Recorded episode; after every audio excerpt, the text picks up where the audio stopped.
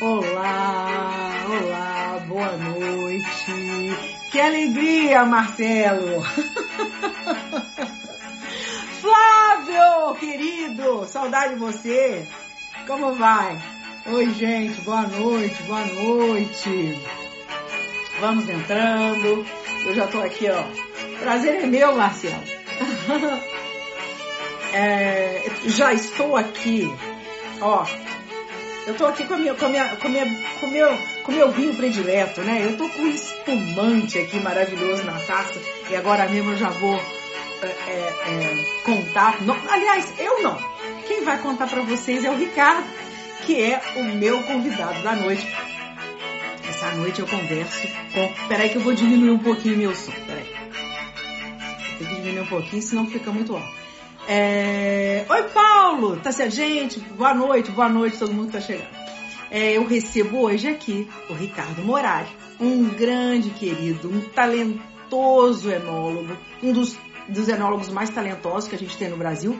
Ele é o chefe de enologia da cooperativa vinícola Garibaldi e também atualmente é o presidente da Associação Brasileira de Enologia. Então eu vou conversar aqui com o Ricardo Morari, que já chegou Vou colocar ele aqui na conversa.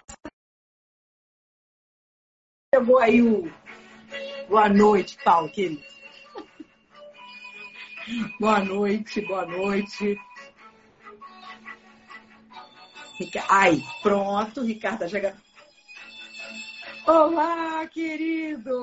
Olá, Ana, tudo bem? Tudo bem, meu querido. E você, tudo jóia? Tudo certo. Estou ajustando o áudio aqui, só um pouquinho. Isso, a câmera está numa posição boa. Maravilha. Você está todo encapotado, isso tudo é frio? Começou. É, aqui é o, é o, outono indo para o inverno, né? Então estamos já sentindo a, a, um pouquinho do frio, né? Que é bom para tomar vinho também, né? É. É. E agora, é...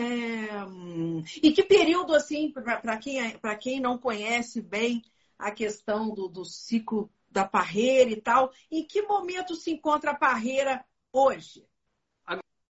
Agora ela está em fase de uh, cadência de folhas, né? Então ela está, as videiras, os vinhedos estão naquela fase de, bem característica do outono, né? Em que as plantas perdem as folhas, é, para depois entrar em dormência, né? Então agora os primeiros frios a planta começa a sentir, já começa, as folhas já começam a cair, e quando chegar o frio para valer, aí elas entram em dormência para poder novamente frutificar no próximo ciclo, né? Para voltar com força total, né, né, Ricardo?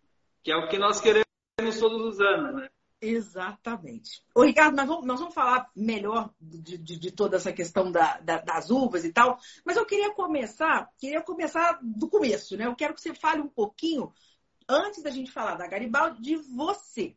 Como é que você, de onde você é, né? Nascido onde? Como é que foi essa sua infância e o seu primeiro contato com vinho? Quando se deu isso? Quando você se apaixonou pelo vinho, Ricardo?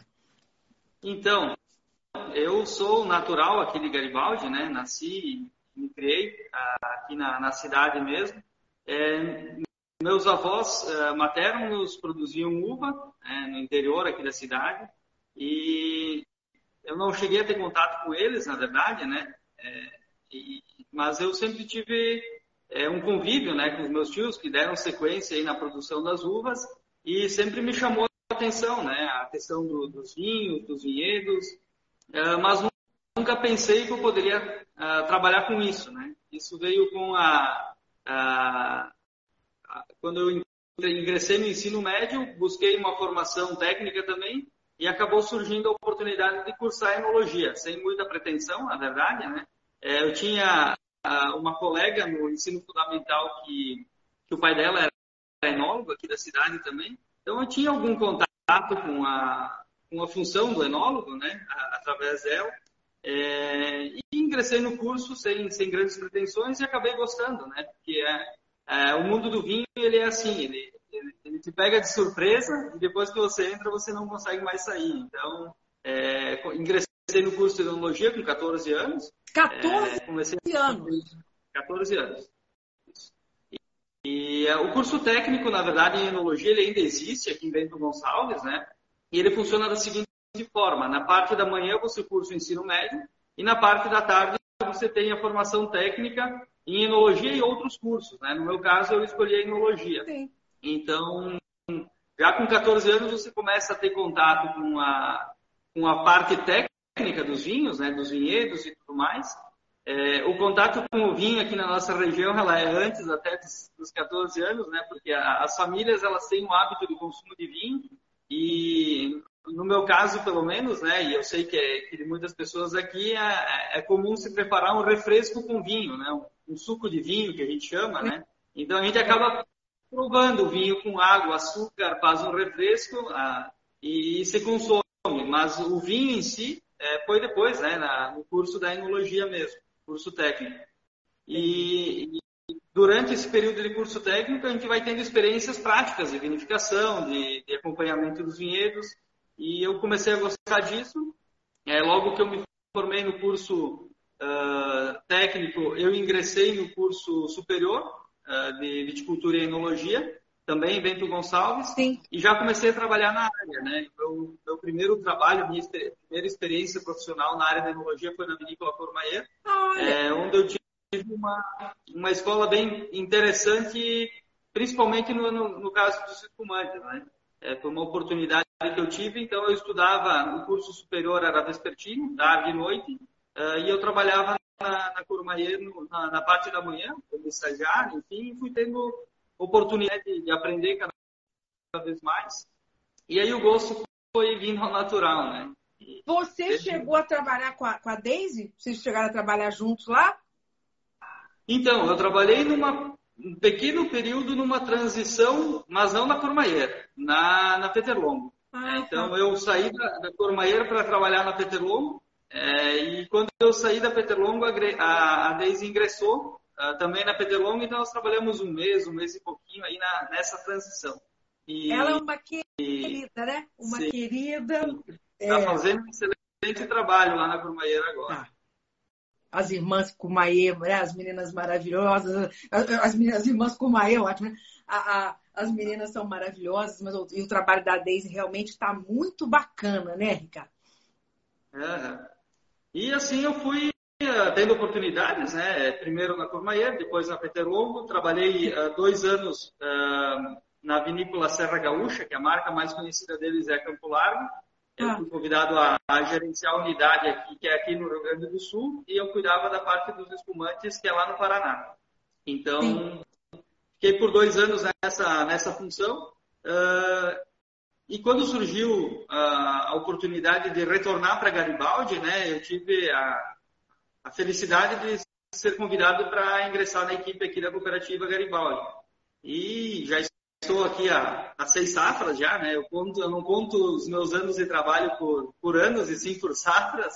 E vivo um momento muito bacana aqui na, na, cooperativa, né? Profissionalmente e também com, com a nossa equipe de gestão aí. Estou é, muito feliz aqui. Que bacana. É, na, na, na, na, na cooperativa, então, você tem seis anos. E como é que foi que você chegou na posição. Porque hoje você é o enólogo-chefe da Garibaldi, não é, Ricardo? Sim. Como é que você foi? Como é que foi, Gal? É que... você entrou em que posição aí na, na equipe e, e, você foi, e você foi é, promovido a, a chefe muito rápido, né, né, Ricardo? Como é que foi isso aí? Então, eu, eu nem gosto muito desse termo chefe, sabe? Porque é, eu costumo dizer que a nossa equipe aqui ela é uma equipe bem onde não tem disputa de ego. Então, eu prefiro ser considerado um dos enólogos aqui da, da cooperativa, né? Sem essa, essa pretensão. Mesmo porque, mesmo porque quando dá alguma coisa errada, você pode jogar a culpa em alguém, né? Exatamente. Então, ah, tem esse lado também, né? Mas então, a, a, Garibaldi ela tem uma, é, uma filosofia de sempre dar oportunidades uh, para quem já está na equipe, né? Então, para ir progredindo, né? É, eu fui um caso atípico, onde, na época, o enólogo que estava aqui decidiu sair para seguir com consultorias e outras, outras atividades, né? ainda na enologia, e eles buscavam alguém que tivesse alguma bagagem, né? Um pouco maior, que já tivesse uma experiência em gestão também, é, e e acabaram me, me, encontrando. Eu já conheci o pessoal daqui, conheci o Gabriel, que era o enólogo uh, antes de mim, é, conheci o Jorge, que o Jorge tá, está aqui há só 47 anos, né? Nossa. E ele não é enólogo, mas ele desempenha uma função uh, de elaboração, de produção, ele é gerente de produção também. É, então eu já conhecia eles, né? E eles mesmo que indicaram o meu nome aqui para a direção. Uh, eu já estava me desligando da, da, outra empresa porque eu queria voltar para cá. Né? Minha família está toda aqui. Uh, na época nasceu a, a, minha filha e aí nós estávamos toda hora na, nessa ponte Garibaldi São Marcos e era cansativo, era inclusive perigoso, tá toda, estar toda hora, toda hora na estrada. É. E eu queria voltar para cá. E acabou fechando bem certo assim essa oportunidade. E quando me chamaram, eu fiquei é, muito feliz, né? Foi uma oportunidade de ouro que apareceu aí. É, e essa transição também, essa minha entrada aqui foi muito bem conduzida pela, pela gestão, pelo Alexandre, que é o, o diretor administrativo, pelo Oscar, que é o presidente. É, souberam fazer essa transição de uma forma que as pessoas que estavam aqui antes de mim, também na função de enologia, é, não se sentissem uh, menosprezados, né? É, de, é, de, de desprestigiados é. por, por, porque Exato. você foi. É, é. Então, mesmo na nossa equipe de gestão, a gente sempre, uh, eu procurei sempre deixar isso bem, bem claro, né? Que eu estava aqui é, também aprendendo e, e vim para ajudar, né? E no, no, que eu pudesse estar ajudando a incorporar esse time. O trabalho, na verdade, aqui foi dar sequência a algo que já estava sendo muito bem feito, então não foi algo é, extremamente complicado, porque já tinha uma base muito boa, se tinha é, um, um, planejamento, né, que hoje nós, inclusive, tratamos com pensamento estratégico aí dentro do, da nossa equipe de gestão. É, então, foi uma transição bem conduzida, onde eu me senti à vontade para ocupar o meu espaço aqui também, colocar a, as minhas ideias. É, tive pessoas que me deram um suporte e continuam me dando um suporte muito bom para me sentir à vontade, para é, entrar de corpo e alma aqui na, na enologia. A equipe me recebeu muito bem. Então, isso foi a, a consequência disso. É, é, são produtos aí que, que, a gente conseguiu incorporar, a linha de produtos também. Buscamos sempre o melhor, né? E hoje estamos com, um desafio aí de, de, seguir nesse ritmo aí para pelos próximos 92 anos aí da cooperativa. Então, eu, eu, eu separei essa pergunta para o fim, os desafios para os próximos, próximos anos. Mas, é, então a equipe, é, é claro que a gente tem agrônomo, a gente tem muita gente envolvida, mas enólogos, a equipe de enologia da Garibaldi conta com quantos? Ah, enólogos em toda a equipe nós somos em vários aí, ó. nem saberia dizer quantos, seguramente mais de 10, porque nós temos enólogos que trabalham na área do turismo, Sim. temos na área de cultura. É, na elaboração hoje, é, somos eu, o Jorge Catani, né, que ele, que ele é gerente de produção, ele não, é, não tem formação em enologia, mas entende o mundo de enologia, né, porque tem 47 anos, como eu falei aí, de, de história aqui história. dentro. É, Gustavo Postinger, que também é da minha equipe, que é supervisor na área de cantina. É, e temos dois meninos que estão ingressando agora, que um é o Christian e outro o João, que nos ajudam também nas tarefas práticas ali da, na cantina. Né? Legal. Temos o Michael que ele cuida da área de comercial e de marketing, que ele também é enólogo, tem formação em enologia. O Miguel, que, que cuida da área comercial nas regiões de é, São Paulo e Minas, é, centro aí do, do, do país, é, que é enólogo também. O Ibrahim, que está ingressando agora, que vai cuidar do Nordeste, na área comercial também. É, a Joyce, que agora está entrando no trade marketing também, e que também tem formação em enologia. É, vou esquecer alguém aí, com certeza, mas é, não se sintam é esquecidos é muita, se tiver... É, é muita gente. Temos... E incentivamos isso também, né? Nós temos hoje o Maicon, que é, que é supervisor de engarrafamento, que ele está cursando enologia também. Ele já tem, se não me falha a memória, mais de 10 anos de Garibaldi e há uns dois anos atrás ingressou no curso de enologia. Incentivamos ele a, a, seguir esse curso porque entendemos que quanto mais conhecimento técnico nós agregarmos à nossa equipe, mais sólido vai se tornar o nosso trabalho. Né? Então, é algo que nós incentivamos essa busca por conhecimento aqui dentro. Né? Sim. Ricardo, falando um pouquinho, é, vamos falar da Garibaldi em si, né? Como é que como é que funciona a cooperativa vinícola Garibaldi? E a gente está falando de uma história. Você falou assim, eu espero contribuir para os próximos 90. Então a Garibaldi já tem 92 anos de existência. Isso aí. É, estamos em 2023. É isso aí. É, foi fundada em 1931, né? Uh, teve uma história aí muito bonita desde o início da, da associação dessas pessoas, né? Se agruparem em formato de cooperativa é, no momento em que várias outras cooperativas surgiram também, lá na, na década de 30, é, as principais cooperativas de vinho surgiram nessa mesma época.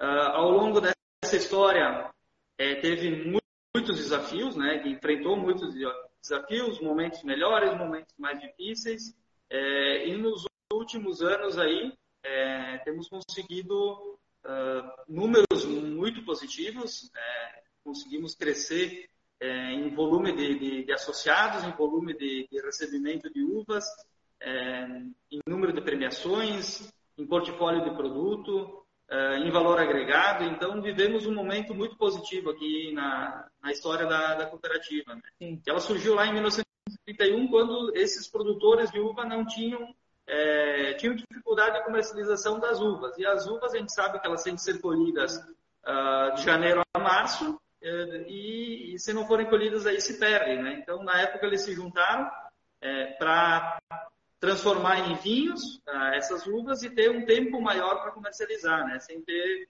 tanto desespero Sim. na comercialização da, da, sua produção. E ela foi crescendo em número de, de associados aí. É, uh, uh, na década de 2000 investiu uh, pesado em suco suco de uva. Então, temos hoje uma estrutura é, muito boa para elaboração de suco, né, suco integral. E partir de 2010, 11, se não me falha a memória, uh, passou a investir no, nos espumantes, né? E hoje nós, o nosso foco principal é esse, né? São os espumantes, claro, sem esquecer os outros, todos os outros itens que compõem o nosso portfólio, desde vinhos, espumantes, sim, desde os vinhos e os sucos, né, que tem uma importância grande para nós ainda em volume. Sim. No caso, Ricardo, as, vocês têm uh, em torno de 450 famílias de cooperados, né? E essas famílias estão distribuídas.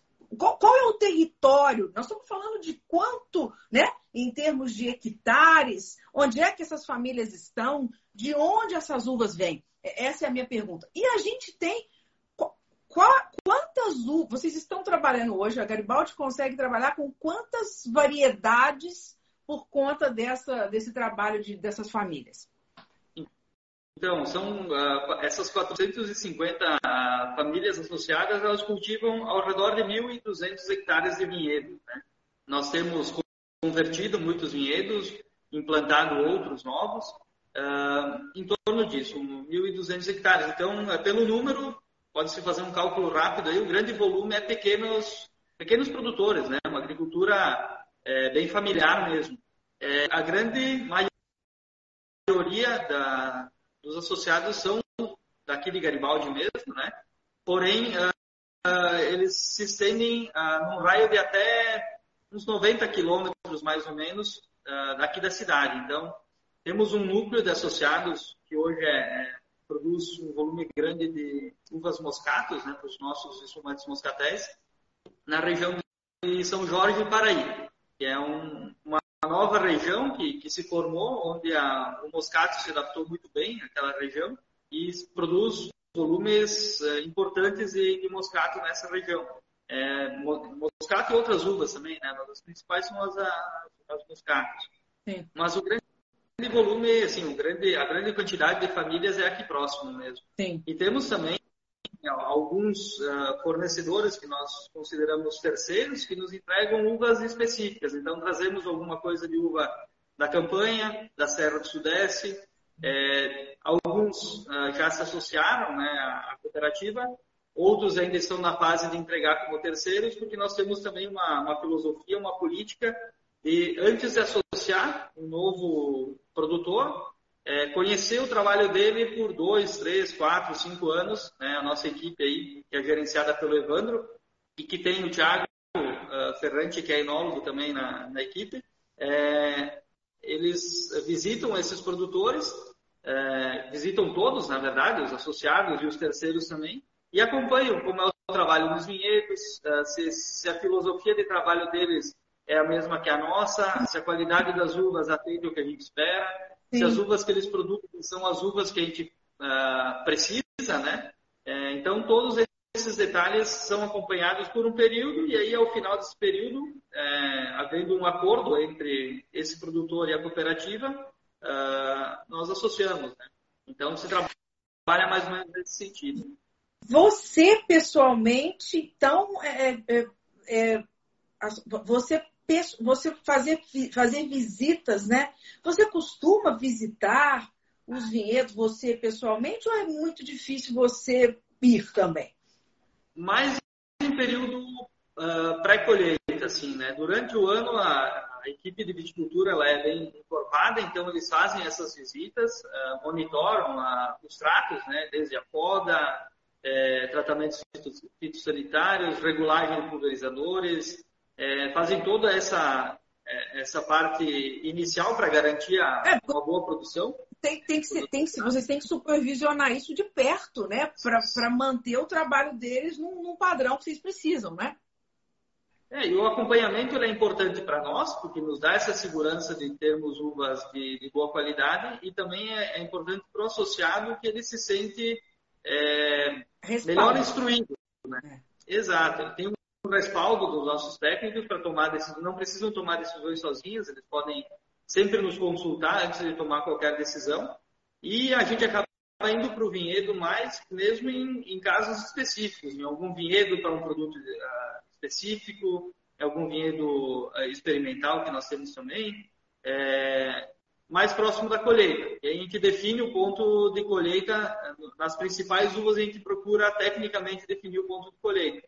Não se consegue fazer isso em todo o volume porque são 27 milhões de quilos, né? por exemplo, na última safra. Então, é, boa parte disso são uvas uh, comuns para suco, uh, mas as principais, as que a gente precisa realmente acompanhar a maturação tecnológica delas, nós fazemos esse acompanhamento, acompanhamento mais de perto. Hum. É, é, bom, bom você falar isso da questão do. Porque a gente, você falou aí em torno de 1.200 hectares. Mas o quanto disso é vinho, é, são as uvas né, do, do, da, da, da, variedade americana para fazer suco, e quanto que está sendo dedicado às castas viníferas? Uh, hoje ainda o grande volume de, de produção é de uvas comuns, né? então temos aí em torno de dos 26 milhões de quilos que, que processamos, em torno de 16 milhões foram de uvas comuns, brancas e tintas, né, para suco, para vinhos de mesa, é, e o restante são uvas uh, finas, né, para vinhos finos e para os espumantes, claro, é, que é o, os outros grandes volumes aí que nós temos. É, os, a, a, uva comum o associado sempre produziu, é, porque era natural, né, a propriedade já tinha essa uva e eles foram dando sequência. As uvas finas, é, o crescimento das uvas finas, na verdade, eles fazem parte desse planejamento que nós uh, realizamos buscando direcionar o foco para agregação de valor. Sim. Então, temos incentivado nos últimos anos a conversão de vinhedos, vinhedos antigos e uvas comuns, é, por vinhedos de vinífera, claro, uh, vendo-se a, condição onde esses vinhedos se encontram é propícia para a produção de uvas finas também, né? não é feito de qualquer forma, essa, essa escolha, né? Sim. E também com plantio de novos vinhedos, porque a, as uvas uh, finas, em específico os espumantes, elas têm uma boa, uh, uma boa agregação de valor, tanto para o associado como para a cooperativa. Então, é, é interessante para os dois lados, né? É, embora Sim. o associado seja também o dono da cooperativa, claro que ele pensa também na, na remuneração que ele vai ter pelas uvas, que é importante para ele manter a propriedade, é, a sustentabilidade da propriedade dele. Então, é, essa agregação de valor ela é importante, tanto para nós como para o associado. Sim, sim. Ricardo, é, eu quero é, eu quero entrar aqui na questão dos produtos, que a gente tem produtos muito legais para a gente mostrar, mas antes eu queria é, entrar, porque assim, não tem como eu ter você aqui comigo e a gente não mencionar o episódio que aconteceu e eu gostaria, não, não quero de forma alguma te constranger ou te colocar numa saia justa. Você me conhece, você sabe que eu não sou assim. É, mas o episódio é, foi um episódio lamentável que tivemos, né? A questão da, dessa, da, que veio à tona sobre o trabalho análogo à, à escravidão e a cooperativa vinícola Garibaldi teve o seu nome envolvido nesse, nesse assunto. Então, eu queria que você comentasse um pouquinho da, da, da, da repercussão disso, como foi isso para você, né? Quando você teve notícia. A gente chegou a se falar, né? Hum. É, você estava meio em estado de choque. Eu queria que você falasse um pouquinho sobre, sobre esse. Por, por que, que aconteceu isso, né? E até abrir esse espaço também para você também argumentar e, e, até mesmo defender a Garibaldi por conta desse episódio tão, tão ruim, né, que a gente viveu agora recentemente. Então, nossa, como você falou, né, foi um episódio muito triste, é, que nós, infelizmente, acabamos estando envolvidos nisso, né, nessa nessa situação e em toda essa a, a repercussão que teve, que teve né? É, fomos totalmente surpreendidos, porque a, a, essência da cooperativa são as pessoas. A cooperativa só existe por causa das, de pessoas e das pessoas. Né? Então, algo que nós, que eu sempre senti desde que eu ingressei na equipe aqui da cooperativa e que nós, dentro do nosso grupo de gestão, sempre priorizamos, em primeiro lugar, são as pessoas envolvidas é, em todos os processos, em todas as cadeias uh, em que a gente atua, desde o associado, né, que, é, que informa a cooperativa, até os nossos colaboradores, os nossos fornecedores, é, enfim, todas as pessoas que estão envolvidas no dia a dia da cooperativa. Então, nos pegou totalmente de surpresa. É, nós já tínhamos uh, uma preocupação com compliance, né, dentro. Nós tínhamos todo uma, um rigor na, na na avaliação de documentação uh, de, de, de, qualquer pessoa que trabalha conosco, não somente é, terceirizados, mas, enfim, uh, tínhamos já todo esse cuidado né, para evitar qualquer tipo de problema. É, acabamos contratando, sim, 15 pessoas uh, dessa empresa é, por uma necessidade. Né? Nós temos, não somente aqui no Brasil, mas em qualquer região produtora de uvas do mundo, é, o trabalho de safra é sazonal. Tem como você ter uma equipe que dê conta de todo o volume de processamento de uvas e manter essa equipe o ano todo parada, né? Que é um, uh, uh, então a terceirização ela é positiva tanto para quem é, precisa de, dessa mão de obra por um período, como para quem presta essa mão de obra também. Então sempre trabalhamos nesse, nesse formato é, na, no recebimento de uvas, né? Então primeiro ponto é, essas situações não aconteceram aqui dentro, nem aqui, nem nas outras empresas que estavam envolvidas, é, que foi algo que acabou sendo noticiado de uma forma equivocada. É, aqui dentro, o, o, trabalho que essas empresas realizavam era no recebimento, no descarregamento de uvas e não na colheita, por exemplo, como muita gente noticiou. É, alguns, alguns veículos de empresa, imprensa noticiaram dessa forma. É, aqui dentro, o tratamento que se tinha para essas pessoas era o mesmo que, que nós temos com o, restante da equipe, né?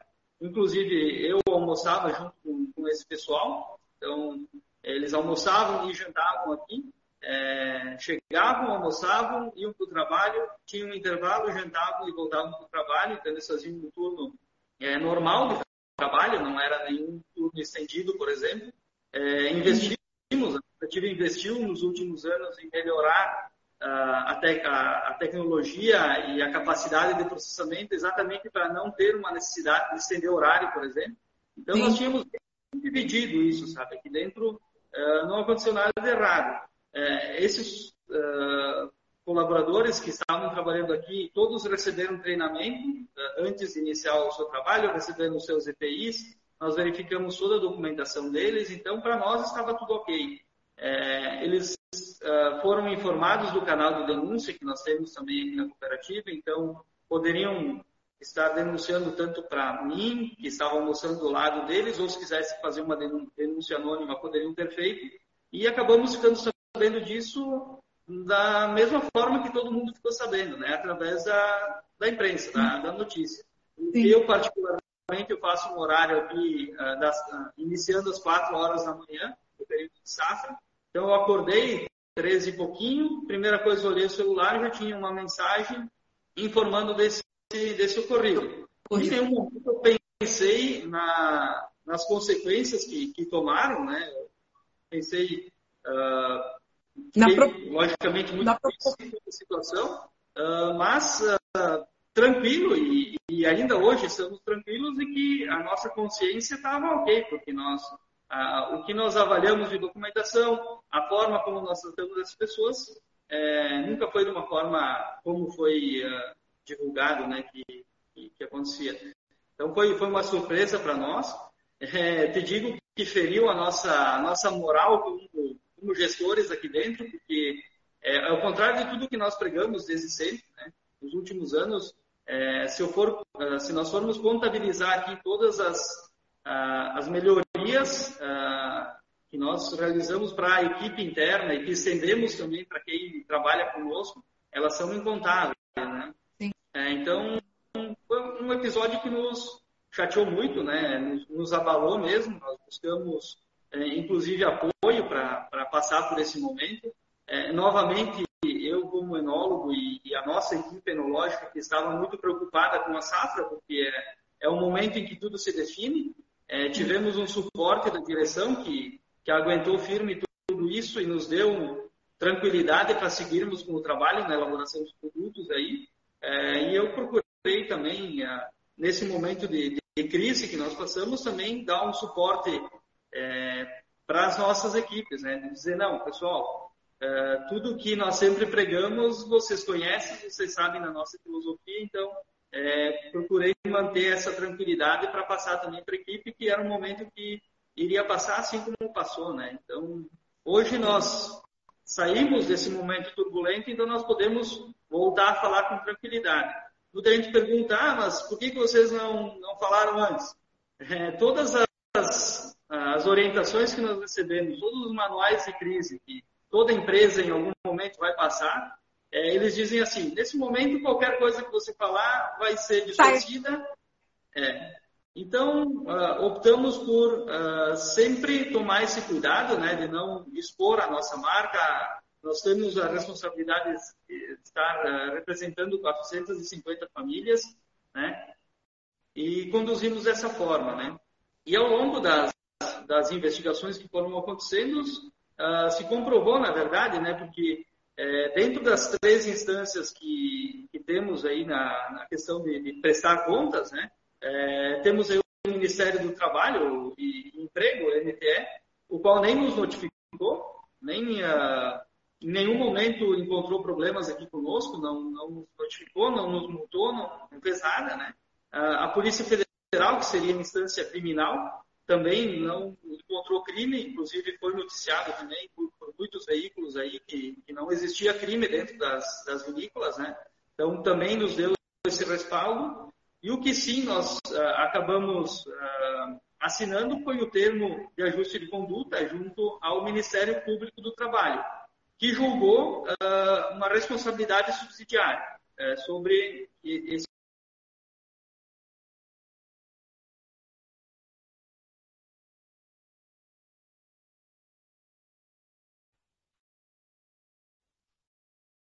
trabalho, do nosso cuidado, mas naquele momento uh, achamos por bem assinar esse termo, né? Foi uma, um acordo que teve entre todas as, entre as três vinícolas. As envolvidas. Isso.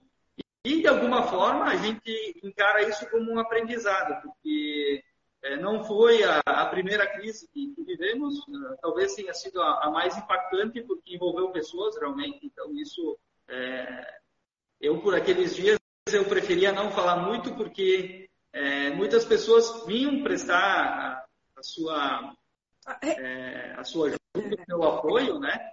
É, e todas me diziam o mesmo: fica tranquilo, é, a gente conhece vocês, a gente já esteve aí, então a gente sabe que isso tudo vai ser esclarecido e, e, vocês vão passar por isso. E realmente foi o que aconteceu, né? Então, hoje nós estamos já é, saindo desse momento, voltando a, a, expor, a divulgar nossa marca. É, é, sempre tivemos com os nossos stakeholders aí, clientes, é, equipe, fornecedores, os associados, uma transparência enorme, que sempre foi uma característica da, da cooperativa. Então, com essas pessoas que estão próximas de nós, é, nós nunca negamos nenhuma informação e é assim que nós vamos conduzindo de agora em diante também, né? Com os lançamentos, com, com notícia boa, né? Que é o que nós, que nós é a nossa essência. Né? Não, é importante, é, eu acho importante tudo isso que você falou e eu imagino a repercussão assim na questão da, da, da, aceitação e vocês devem ter sentido a repercussão na venda dos produtos também, né? Vocês estão houve assim um, uma espécie de boicote? Vocês sentiram esse boicote? Já estão conseguindo recuperar? É, chegou a acontecer alguma coisa desse desse desse desse nível assim? Olha, boicote eu diria que não, porque as vendas caíram, sim mas uh, muito em função de que nós tiramos o time de campo, né? É, nós preferimos não é, expor a nossa marca, expor o nosso produto, então é, promoções no supermercado, degustação com promotores de venda, por exemplo, nós não, não realizamos nesse período.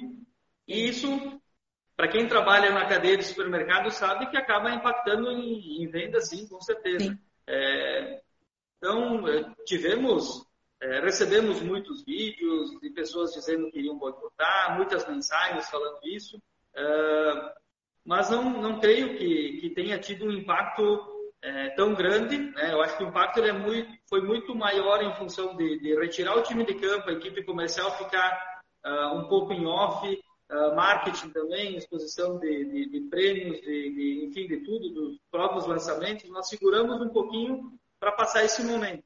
Uh, e, claro, tomada ela, ela vai acontecendo naturalmente, né? É um momento, e vocês... é, o momento econômico mesmo, ele, ele, ele não está favorável a grandes números, né? Grandes crescimentos. Então, Sim, claro. Até, até, até eu quero que você falar um pouquinho sobre isso, a questão da, da pandemia e atual, mas para a gente fechar esse assunto, é importante. O que, que a Cooperativa Vinícola Garibaldi é, fez assim, quais os, os, os, passos tomados a partir desse ocorrido, o que, que vocês fizeram para melhorar toda essa questão da contratação dos terceirizados, para vocês se protegerem para que algo como, né, como, como esse fato não volte a acontecer? Então, o, o próprio TAC, ele tem uma, uma série de, de de, de, regras, né, ou de, de, instruções que a gente vai ter que atender e já estamos buscando atendimento de todas, né. É, e dentre elas, nós, uh, o, primeiro passo, na verdade, foi estruturarmos internamente um, um departamento de compliance é, que já existia, porém uh, era um, pouco mais dividido. Então, ah, questões de, de segurança, por exemplo, é, se direcionava somente para o setor de técnico de segurança fazer avaliação da documentação.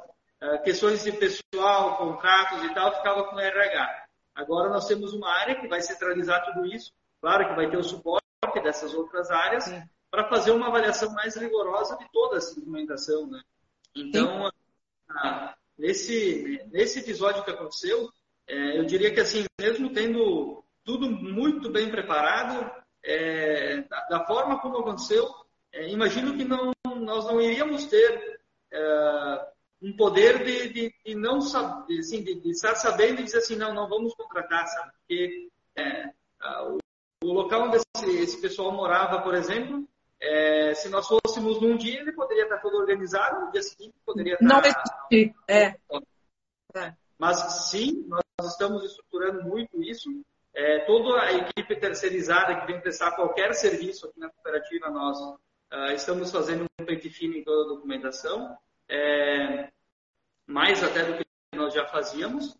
Uh, e por um período também, até nós estruturarmos essa área, nós uh, eliminamos todo o serviço terceirizado que tinha, Sim. seja de qualquer tipo. Né? Então, Sim. teve inclusive instalação de equipamentos que chegaram para processo, Sim. que eu disse assim: não, vamos segurar, não vão ser instalados agora, vamos primeiro uh, ver todo, toda a questão legal, tudo que nós temos que atender para poder estar tá é, liberando a, essa instalação. E aí sim, a partir daí, a gente começou a, a aos poucos, a retomar com isso, né? Que são, uh, muitas vezes você compra um equipamento e você não tem o conhecimento necessário para instalar ele. Claro. Você precisa que quem te vendeu esse equipamento esteja aqui dentro. Então, isso também é algo que nós estamos uh, cuidando, né? E diversas outras ações aí de conscientização, de reforçando muitas políticas que nós já tínhamos aqui dentro, né? É, cada vez mais reforçando isso é, para que realmente situações como essa não, não, não aconteçam. Não aconteçam novamente. É, como, como todo mundo sabe, como a gente já falou aqui, né? São 450 famílias envolvidas na, na empresa, é muita gente que depende né, desse trabalho, de, dessa, de, dessa empresa. Quer dizer, é, é, é, não, essas famílias não podem sofrer né, por conta de um, de um episódio desse. Então, assim, é, muito obrigada por, por, por, por ter, para a gente ter, ter para gente, a gente poder mencionar, conversar, falar um pouco sobre isso aqui, porque eu acho que é, é muito importante e as pessoas têm que tem que é, é, ouvir né? O, o, o, seu lado também e, claro, confiar e, e, entender que o trabalho de vocês é muito sério, né? Sempre foi. E que a gente tem. Então, a prova é o que temos aqui na taça. A gente vai começar a falar desses vinhos maravilhosos. A gente quase está fazendo uma live de lançamento aqui, né? Assim? É, esse é um ano aí que eu, com tanto lançamento, eu cheguei a perder o cabelo. Não sei se vocês repararam. Eu tô, eu tô, eu tô vendo. A vez que a gente encontrou no, no final do ano, você não estava tão Não, Mas, tivemos uma safra excelente, né? Uma outra vindima muito boa em termos de qualidade e de volume. E alguns produtos nós já tínhamos no radar de, como lançamento para esse ano, né? Então, você recebeu alguns aí e ainda vamos ter outros aí para os próximos meses. Aí. Sensacional. Vamos falar, vamos falar primeiro. Vamos, vamos por partes aqui. Vamos falar desse. Hoje, um, o, o carro-chefe da Garibaldi, então, são os espumantes, Ricardo. Vocês estão dando Sim, bastante atenção para os espumantes. Em volume ainda o, o suco ele é maior, Mas, né? O é. volume que a gente especializa de suco é ainda maior do que de, de espumantes. É, é, uh, porém, em faturamento, nós já temos uma representatividade maior dos espumantes. Então, em valor, né, é, o espumante representa mais hoje para a cooperativa. E nós... Eu, eu acho que eu, eu Oi? contribuo bastante para esse faturamento aí, porque eu tomo de espumante Garibaldi. Que bom, continue, continue nos ajudando, então. Ô, Rick. E, e sempre ah. preciso novidades, né? Então, nós estamos sempre com o radar ligado, buscando produtos com potencial de mercado, é, produtos com a cara da Garibaldi, com a cara do Brasil. É, e esse Prosecco Rosé aí, Sweet, né? Que é um que na verdade, nós colocamos o, o Sweet para já identificar que é um produto doce, né? Adocicado. E uh, tem muito a, a cara do novo consumidor, né? Que busca um produto uh, mais uh, levezinho, menos alcoólico, teor de açúcar que dá uma maciez bacana para ele. E com a uva Prosecco, que é uma uva que nós temos incentivado muito o nosso associado em função de ela ter tido uma adaptação uh, espetacular ao nosso microclima, ao nosso, ao nosso terroir. É, ela é, tem uma boa produtividade qualidade, então é, é rentável também para o associado, né? E produz um espumante de altíssima qualidade. Então, é, tem, tem, temos hoje um volume importante da uva Prosecco e estamos buscando sempre um produto diferente aí para atender as demandas de mercado. Ah, legal, estou muito curiosa. E, o, e o, a garrafa está muito bonita, né? Que linda Sim. essa. É, olha isso, muito linda. Essa... E quem foi o artista da, do, do design aqui? É, isso aí é o nosso, departamento de marketing há uns três anos atrás. É, é, apareceu com a ideia de, do sleeve na garrafa, né? Esse plástico que se coloca aí colível, né? Em torno da, da garrafa. Nós fizemos primeiro uma mudança no vinho frisante, que tinha números tímidos no mercado, e passamos a utilizar o sleeve. Então, ele deu um salto, esse vinho frisante, ele saltou de, de um volume ali de 100, 120 mil garrafas ano para 500 mil garrafas, mais do que isso. É, e aí começamos a enxergar o potencial desse, dessa apresentação mais uh, é, menos clássica, né, mais descontraída, é. também para algumas linhas de espumante. Então lançamos o Ice, é, lançamos uma edição comemorativa do Moscatel com essa com esse sistema de, de, de, de sleeve, né? E uhum. agora o Prosecco Sweet é um produto que tem essa jovialidade, essa descontração. O Vero, o Vero não saiu com umas garrafas também?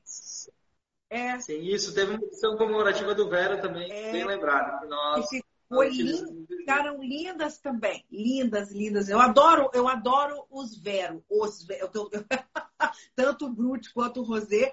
Né? E o bom, eu, eu sempre recomendo, porque eu acho que as pessoas que, como eu, gostam de têm preferência por espumante, o de vocês é um custo-benefício fantástico, né, né, Ricardo? É um espumante delicioso. Chega no meu. Eu que aqui que moro em Juiz de Fora, que é mais longe, consigo comprar o Vero a 30 reais, promoção às vezes de R$ 29,90. Pô, isso é muito legal, né, Ricardo? Para o nosso, pro nosso povo, né? Para as pessoas que reclamam do ah, o vinho é muito caro. Não, o vinho, você consegue beber bons vinhos por preços muito legais, né, Ricardo? É, nós, é, é uma, é, uma política interna que nós temos aqui de, de sempre buscar a, a melhor a relação preço-qualidade, né? É, às vezes é, parece que quando fala em custo-benefício, ah, o produto é baratinho é. e é bom, sabe? Mas na verdade, assim, é, eu considero que todas as linhas de produto, independente daquela que se vende a 15 reais, um vinho de mesa, por exemplo, até o Acordes, que a gente vende a 130, 150, eles têm que entregar no mínimo aquele valor. Então, se eu vender um vinho de mesa a 15 reais, ele tem que entregar no mínimo os 15 reais que a pessoa pagou. Né?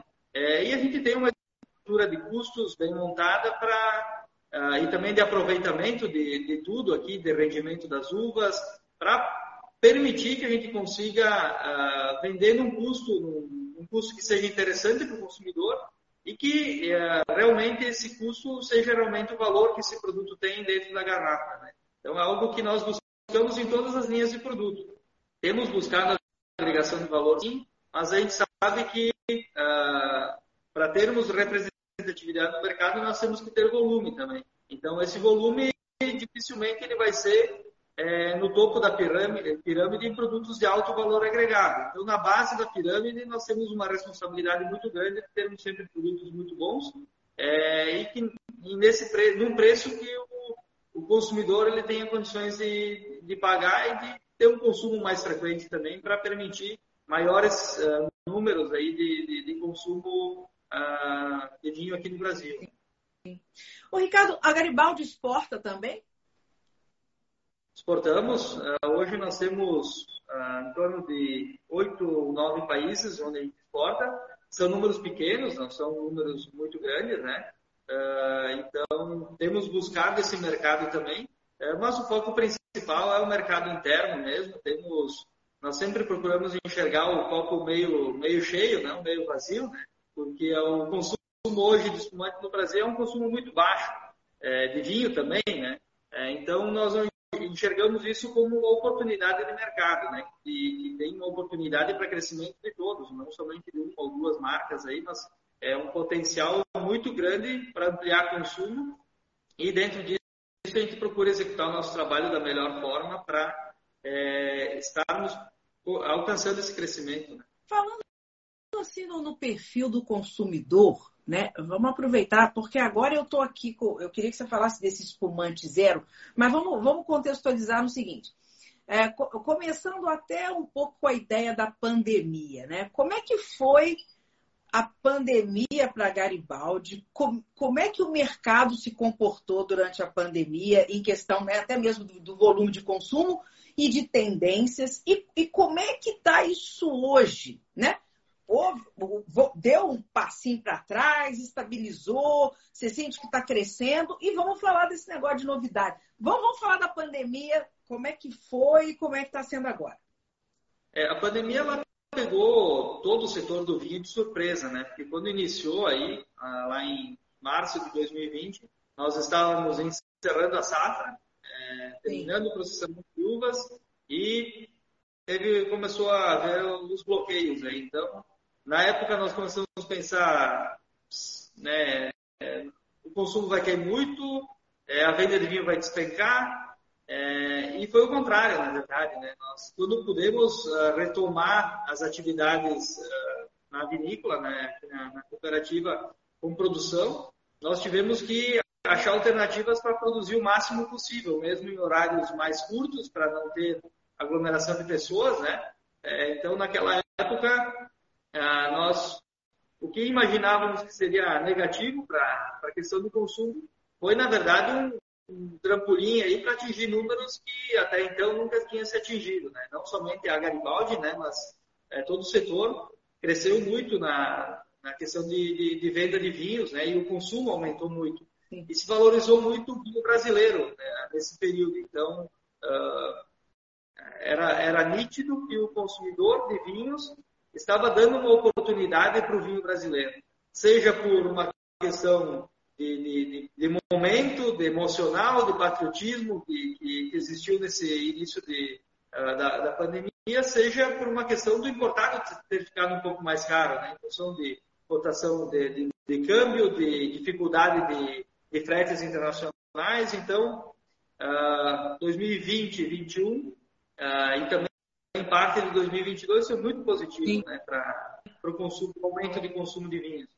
É, e agora, é, 2022 já teve uma, uma pequena queda, é, notamos isso né, nos números do, do setor e, e, nossos também aqui da, da cooperativa, é, que é natural porque vivemos uma bolha, né? Quanto mais tempo em casa, mais tempo para beber a gente tinha. Né? Não tinha é. preocupação de sair e dirigir, né? É. Então foi mais favorável ao consumo. As pessoas tinham mais tempo para preparar uma comida, para harmonizar, já estava mais tempo em casa, então uh, foi uma bolha, né? Nós vivemos aí um pico de consumo que sabíamos que em algum momento iria ter alguma retração. Uh, e esse ano, novamente, estamos percebendo é, uma, uma pequena queda nos, nos números aí. Claro que ainda é muito precoce para a gente falar, né? O ano está tá só começando.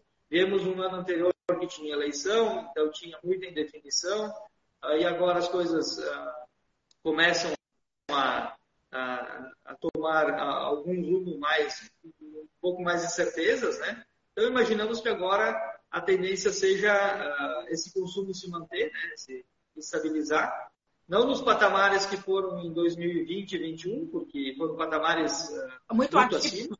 Né? É, é e, mas também não retornar 2019, né? Então, ainda assim teremos volumes melhores do que se tinha na pré-pandemia, né? Com certeza.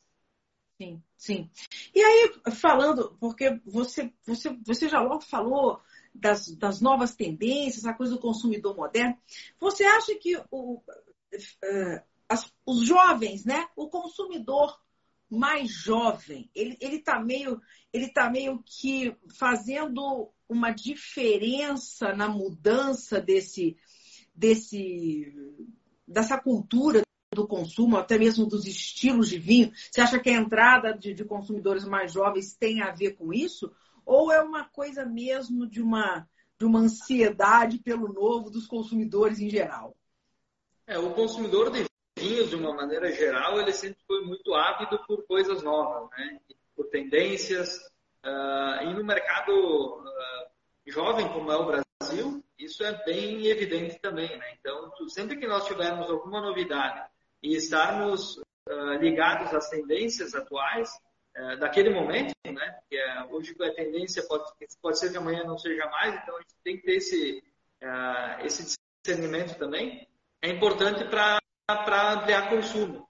E o novo consumidor, ele está quebrando um pouquinho alguns tabus de, de, na questão de consumo, de ah, consumir sempre numa taça uh, específica, uh, ah, tem que consumir o espumante numa festa ou no final de ano, numa ocasião especial. Uh, o perfil do novo consumidor ele é mais aberto, assim, ele consome a qualquer hora, se tiver que consumir com gelo, ele vai consumir, então surgiram os espumantes ice aí passado é. recente e é. continuam por aí, né? Então tem mercado para isso também.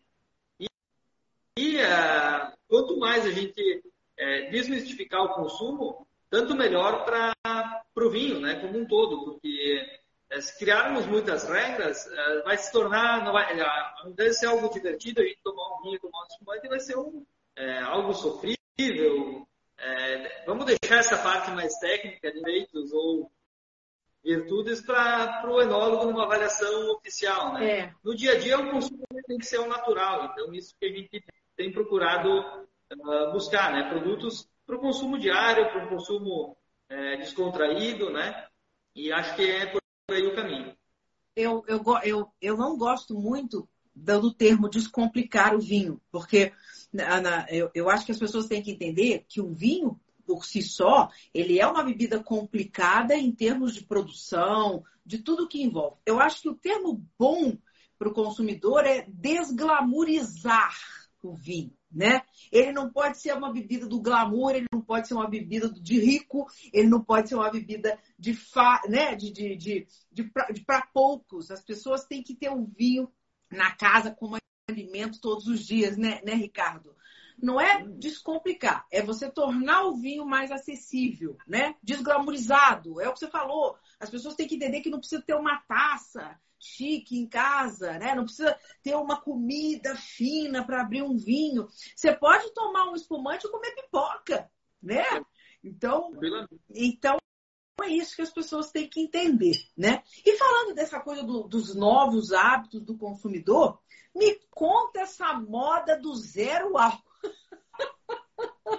Mas como é que é o, o, o vinho zero álcool? É um suco de uva é, metido a? É. Como é que é, Ricardo? A gente percebeu já né, há alguns anos a essa tendência de consumo uh, de produtos sem álcool, né? Por, por, pessoas que optam por não consumir bebida alcoólica, uh, por questão religiosa, por questão de, de não poder mesmo, por alguma uh, questão de saúde, é, mas que gostam de brindar, gostam de fazer uma festa e tudo mais. Então, é, dentro da, de uma classificação legal, né, prevista em legislação, não existem uh, espumantes sem álcool, por exemplo. Mas nós podemos ter um produto que tem a cara do espumante, né? É, se você olhar no rótulo, ele está classificado como refrigerante, porque na verdade ele é, né? Ele é uma, uma composição de uva. Refrigerante de uva. Ah. É. Ele não tem fermentação, porque a fermentação originaria álcool e para retirar esse álcool eu teria que ter um processo é, físico aí de, de, de, retirada, né? Então, é, nós optamos por um produto elaborado com mosto ou com suco de, de uvas moscatos, né? Uh, claro que aqui é um refrigerante que tem na, na, sua composição uma quantidade muito maior de suco, ele tem 50% de, de, de, suco de, de, uva moscato na composição. É, carbonatamos ele, o gás carbônico dele não é natural, obviamente, né? Porque não, não, não existe fermentação nele, mas desenvolvemos uma forma de carbonatar ele no autoclave, de uma forma lenta, ah, para que a borbulha, uma, eh, dessa forma lenta, a borbulha se torne realmente bem fininha, que lembre muito um espumante. Né? Então, uh, é um produto que, inclusive, nos surpreendeu, né, da, nós da equipe técnica, quando preparamos ele e fomos degustar, realmente ele lembra muito um, um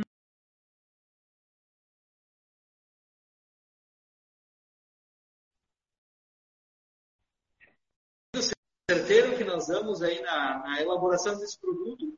É, todas as pessoas que estão degustando estão nos trazendo feedbacks muito positivos, né?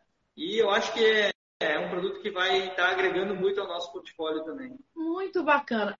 E, e você, com, com a sua expertise, sua experiência, você acha que essa tendência do álcool zero ela veio para ficar? Isso é uma, isso é uma, é isso, isso mesmo? Isso vai, isso vai pegar mesmo? É, o álcool zero uh, é difícil da gente saber. O fato é que cada vez mais tem pessoas que não consomem álcool, né? E que vão gostar e vão querer em algum momento estar brindando ou estar consumindo alguma, algum produto no momento, uh, seja no consumo diário, seja no momento festivo. Sim. É, a questão de vinhos menos alcoólicos, é, essa sim é uma, é uma tendência não só daqui, né? É uma tendência mundial. A gente observa é, o surgimento de novas tecnologias para desalcoolizar vinhos, parcial ou totalmente, né? Então, uh, são recursos tecnológicos que já estão sendo utilizados em, por alguns países, em função até da, da, das questões uh, de mudança climática, né? regiões onde já se tinha naturalmente teores alcoólicos muito altos e com o aquecimento dessas, uh, dessas regiões se, se teve ainda mais é, teores alcoólicos ainda mais altos. E a gente sabe que para um consumo do dia a dia, você consumir um vinho de 14, 14,5% de álcool, ele é pesado, né? Então, está se falando muito em, consumir vinhos com menor teor alcoólico. É, o Brasil ele tem uma, uma vantagem, eu diria, de, de, de, conseguir naturalmente vinhos com menos álcool, né? tintos, inclusive, é, e equilibrados, uh, sem problemas técnicos, né? É, mas uh, países em que não tem essa condição natural estão sim buscando e desenvolvendo tecnologia para extrair o álcool. No nosso caso, nós não retiramos o álcool porque ele é um produto ah, à base de moço, né? não é a base de um vinho. Então, ele já naturalmente não tem álcool.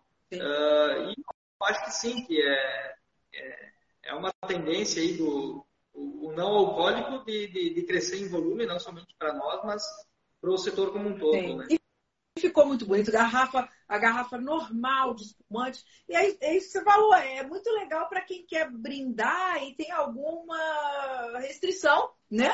E aqui ele tem um espumante de verdade, né? É, né? Ah. né? Que ele pode que a pessoa pode. Muito, eu estou muito curiosa. Eu vou abrir em breve, vou te dar notícia, hein? vou te dar notícia.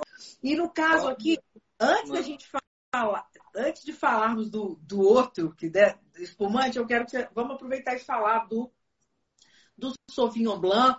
Vocês têm rótulos. Eu sou muito fã do Pinot Noir Rosé. Pinot Noir Rosé continua, né? Né, Ricardo? Sim, sem dúvidas. Veio para ficar. Bom demais. Ah, você falou ah, isso. É que eu lembrei do negócio, voltei para trás. Falando nesse negócio de tendência, a Garibaldi tem, vocês já têm ou tem planos de fazer, é, desculpa a ignorância, vocês têm bag in box? Não. Na... Não mais. Não. Tive no passado, mas hoje não tem mais. Não tem mais. E, e a, a, a opção de vinho em lata? Vocês pretendem ter nós já avaliamos isso dentro do nosso planejamento, né, do nosso pensamento estratégico, uh, e qual que é a nossa, a nossa conclusão até o momento. Né? Pode ser que isso mude com o passar do tempo. É, a, a, lata ela seria uma forma de tornar uh, o vinho mais acessível. Né? Uh, em teoria, o vinho lata ele teria que ser muito mais barato para ele ter uma adesão do, do consumidor do que realmente ele é. Ele ainda está muito caro. Caro.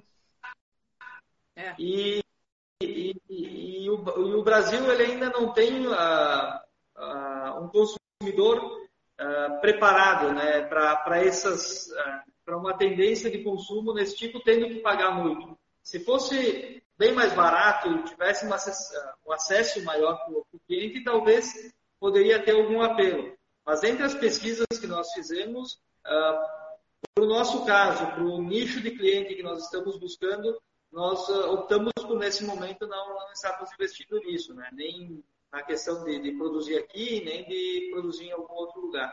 Algo que nós seguramos um pouco aí. Sim, sim. Aí o futuro isso pode mudar, mas no momento é, não interessa. Sim. E, e o, esse rótulo, o Sauvignon Blanc, ele é uma, um lançamento, ele é inédito ou já é uma edição, uma repetição de alguma edição aí? Como é que é? Não, não. O Sauvignon Blanc ele é, é um produto novo da, também é, foi engarrafado junto, aí todos esses lançamentos foram engarrafados bem próximos, né? Ele já é um vinho da safra 2023, uh, o Sauvignon. Ele, é, é, ele vem de um vinhedo, de um único vinhedo, um associado nosso, é, de Farroupilha, uma cidadezinha perto aqui de, de Garibaldi, né?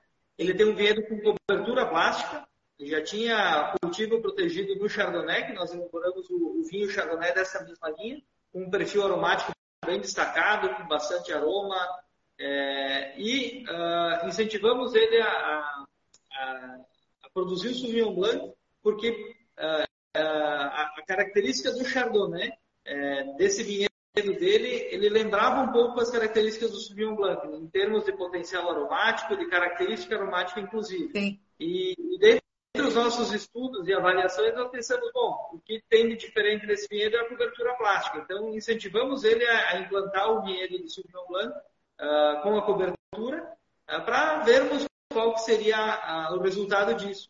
E, e, já no primeiro, na primeira vinificação no ano passado, nós percebemos um potencial enorme de aromas. Né? Porém, no ano passado, na, na, fomos um pouquinho precipitados no momento da colheita e ele ficou um vinho um pouco desequilibrado em termos de acidez. Então, em 2022, a gente conseguiu não lançar. E este ano nós uh, esperamos o momento ideal de, de, colher essas uvas com o pH ajustado no que a gente precisava é, e tivemos um resultado aí fantástico, né? um vinho que tem uma tipicidade do Sauvignon Blanc muito grande. Quero que você prove aí e depois nos mande o feedback aí da, do que achou desse vinho. Ele já está gelado, imagina. Olha a minha ansiedade para provar. Não, é isso aí. Depois é só comprar uma outra garrafa e tá tudo certo. Pode beber. Ah, eu já, eu já contribuo muito com os espumantes. Não, mas com certeza. Oh, falando em comprar, um vinho desse aqui vai chegar, esse Sauvignon Blanc vai chegar para o consumidor a quanto? É, imagino que na região de vocês aí, do país, é, sudeste, né, no caso, em torno de 35, entre 35 e 40 reais, mais ou menos. Pô, vai, preço. Isso para o consumidor, consumidor final? Sim. Olha que Imagino que vai ficar mais ou menos por aí. É, ah, é, onde se, é onde se posiciona a nossa linha Garibaldi, né? Talvez até 45, né? Mas não vai ficar muito longe disso. Entre 40 e 45 reais. Então eu vou comprar mesmo. não, pode ter certeza que vai valer cada centavo. Vou, vou sim. E aqui no caso, agora eu quero falar desse aqui, porque é que delícia de espumante. Esse é uma. A esse, agora vai incorporar todo o meu arsenal de espumantes Garibaldi. Estou feliz que eu tenho outro. Como é que é? Conta aqui. Um espumante de Vignonier. Isso é bem diferente. No Brasil tem mais alguém fazendo espumante de Vignonier? Tem, tem o, Alejandro e o, no projeto que ele tem junto com o Irineu Dallagnol, lá da Estrela do Brasil. Tá. Eles já tinham esse espumante com, com essa uva. Tá. Ah, agora não, não recordo, mas existem outras outras, vinícolas. É. É, com Viognier. Eu não, não consegui ver a cabeça assim, não me lembrei de nenhum que eu tenha provado. E é. conta então a história um pouquinho de por, por, por que, que vocês acharam que valia a pena investir nessa uva aqui para fazer um espumante? É, já há algum tempo nós temos alguns vinhedos experimentais dentro de associados, né, parceiros que, que compram essa ideia né, de, de, de pesquisa também. É, e o Viognier é uma das variedades que nós implantamos uh, pensando no potencial para um vinho ou para um espumante. Né? Então já há alguns anos que a gente vem colhendo. Até então não tínhamos um volume expressivo de uvas que justificasse um lançamento de produto. E nesse último, já no, último ano já tínhamos uma produção grande, elaboramos um vinho base e ele ficou muito interessante, né? E ano passado acabamos segurando também esse lançamento, não, não vinificamos ele separado, usamos ele no corte, inclusive do espumante Vera, né? Esse base do Bionier do ano passado. Sim. E desse ano não, esse ano nós uh, definimos no nosso planejamento que queríamos ter um lançamento de um espumante na linha Garibaldi com um novo varietal. E o varietal escolhido foi exatamente o Viognier, é, que resultou num produto aí que vai agregar muito, muito a essa linha, né? Na linha Garibaldi nós temos todos os varietais, tem o Chardonnay, tem o Pinot Noir, tem o Prosecco, os moscatéis. E esse é um, é um varietal 100% Viognier. É, ficou com notas muito Eu acho frescas. que é mais, uma explosão de pera. É, frutas cítricas, maçã verde, pera, ele está bem Maçã é, verde, muito de pera. frutada, né? Tem, tem um floralzinho também, a gente consegue Tem sentir. um toquezinho floral, exato. E tem, é, é, um, é um produto leve, né? A gente busca sempre espumantes que tenham essa característica de leveza, de frescor, uh, que é onde a gente, uma grande, uh, um grande potencial do Brasil para elaboração de espumantes é nesse estilo de produto, né? Em escala, eu diria. E ele tá... acertamos aí, né? Desculpa, te cortei, desculpa. Não, não, acho que, que fomos felizes aí no lançamento porque ele ficou bem nesse estilo, né? Bastante frutado, bem aromático. O boca ele tem uma boa acidez, tem uma doçura que equilibra com essa acidez também. É, eu, eu ia comentar justamente do dulçor, porque ele não é um demi-sec, ele não é um moscatel, ele é um brute, né? Uh, mas ele tá com uma acidez muito bacana, mas essa, essa intensidade de fruta dele, ele traz um dulçor interessante em boca, e eu tô achando ele muito gastronômico, justamente por conta desse desse desse adocicado a mais que ele traz por conta dessa exuberância da Viognier, né? Então, olha, que, realmente, como você falou, que, que decisão feliz que vocês tiveram, né? Vai ser muito fácil de, das, das, pessoas agradarem, curtir esse espumante, né? Ele tem essa cremosidade é, natural da própria variedade, né? Uma variedade que, é, se tivesse que, encaixar ele num perfil, ele fica entre o que nós temos no Prosecco e o que nós temos no Chardonnay. É, não tem toda a estrutura, o corpo que tem o Chardonnay, também não é tão leve quanto o Prosecco. Ele fica numa, numa classificação intermediária entre os dois é, dá esse potencial gastronômico para ele também e ao mesmo tempo permite o consumo em qualquer momento. Né? Ele tem uma leveza, tem uma, uma, uma maciez também bem interessante. É uma garrafa perigosa. Vai, vai, vou acabar com ela hoje ainda. Faça bom proveito. Muito gostoso mesmo. Então, de parabéns. É, e também como as outras, os outros espumantes da linha Garibaldi, ele vai, ele vai vir no mesmo, na mesma faixa de preço. Isso, isso aí, na mesma faixa dos outros. Aí é, é um produto que vai se posicionar por aí. Tá. Ô, ô, Ricardo, eu queria, antes da gente falar um pouquinho da, da, da BE, uh, finalizando um pouco da, a questão da, da Garibaldi, é, eu queria que você me falasse um pouquinho assim dos, dos desafios para os próximos 90 anos aí, e eu queria que você falasse também um pouquinho sobre o eno. Vamos falar do enoturismo. A, o, como é que é, a, como é que o, o, turista, o turista pode visitar? Vocês têm uma, um enoturismo forte aí na Garibaldi? Qual o tipo de, de, de experiência que o turista pode viver aí? Sim. Inclusive, nós requalificamos o nosso complexo enoturístico aqui no, no último ano. É, era para ter ficado pronto antes, em função da pandemia, é, acabou não, não dando tempo de, de, de, de abrir as portas na nova estrutura já, é, em função da, da, das obras, né, que acabaram atrasando um pouquinho, mas é, temos algumas experiências, né, fizemos todo um roteiro turístico novo, é, a visita aqui na Garibaldi ela não passa pelas instalações de, de produção, porque a nossa estrutura não é preparada para isso. Nós recebemos grupos uh, de, de centros de pesquisa, de é, institutos de, de, de, educação, escolas técnicas, fazemos a visita técnica também, é, jornalistas também, é, porém são grupos mais restritos. A visita do turista ela é direcionada toda lá para o complexo no turístico. Tá. Então ali dentro, dentro do complexo no, no turístico nós temos é, experiências de degustação diferentes. Temos uma, temos uma que se chama Taça e Trufa, onde se faz a, uma harmonização entre trufas de sabores variados com diferentes vinhos e espumantes. Então é uma experiência bem bacana assim e, e bem descontraída. E temos a degustação às cegas, que daí a, a gente chama de desperta os seus sentidos, né? Que a pessoa degusta sem saber o que quer, sem enxergar e, e tem sempre uma experiência muito muito bacana, né? Uh, temos a, a, a visitação em si, né, explicando a, as fases de, de, de a, utilizamos como, como é, molde aí para o nosso, nosso complexo turístico as estações do ano. Então, temos a sala de degustação é, primavera, verão, outono e inverno. Dentro delas a gente faz degustações diferentes, então a pessoa pode retornar aqui por quatro vezes e fazer quatro visitas diferentes, né, degustando vinhos diferentes nessas, nesses modelos, né? Legal. Então ficou algo bem mais preparado do que nós tínhamos. Nós sempre tivemos um departamento e um, uh, um local para fazer visitações e para proporcionar essas experiências, porém hoje estamos muito mais preparados é, para receber o turista, né? Que legal, né? E essa proximidade com o turista, essa, essa, essa, essa possibilidade das pessoas irem, estarem próximas, né? Viver essas experiências pessoalmente, isso é muito legal.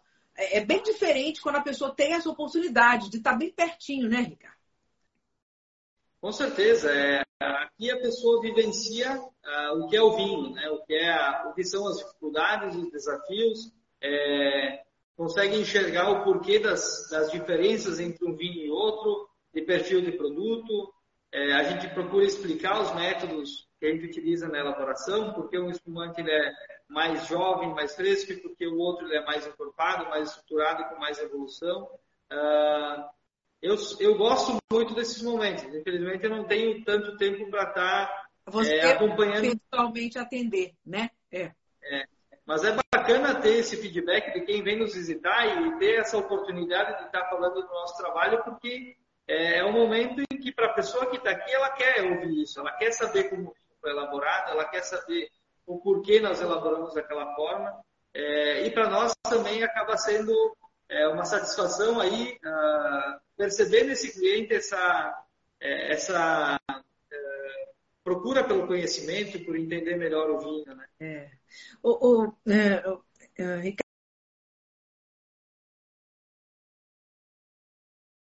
né, dos próximos anos aí. Ah, não!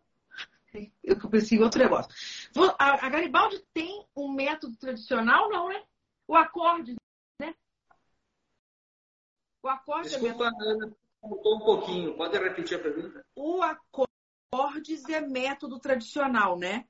Isso aí. É um espumante que nós elaboramos um método tradicional, tem 24 meses de autólise. É o único espumante método tradicional, né? Não, nós temos também um espumante orgânico e biodinâmico, né? Que é o astral. Que é, ele é um produto de viticultura biodinâmica e também que elaboramos ele seguindo as normas Demeter, né, que, é do, que certifica, que, que, nos dá a certificação de, de produto biodinâmico. Entendi. Esse também foi, foi elaborado uh, a partir de 2018. É, começou com volumes muito pequenos, então é um produto que a gente nunca falou muito dele porque não tinha volume para vender. Né? Entendi. É um projeto que a, Garibaldi sempre incentivou a produção orgânica e, o biodinâmico veio para reforçar ainda mais isso. Né?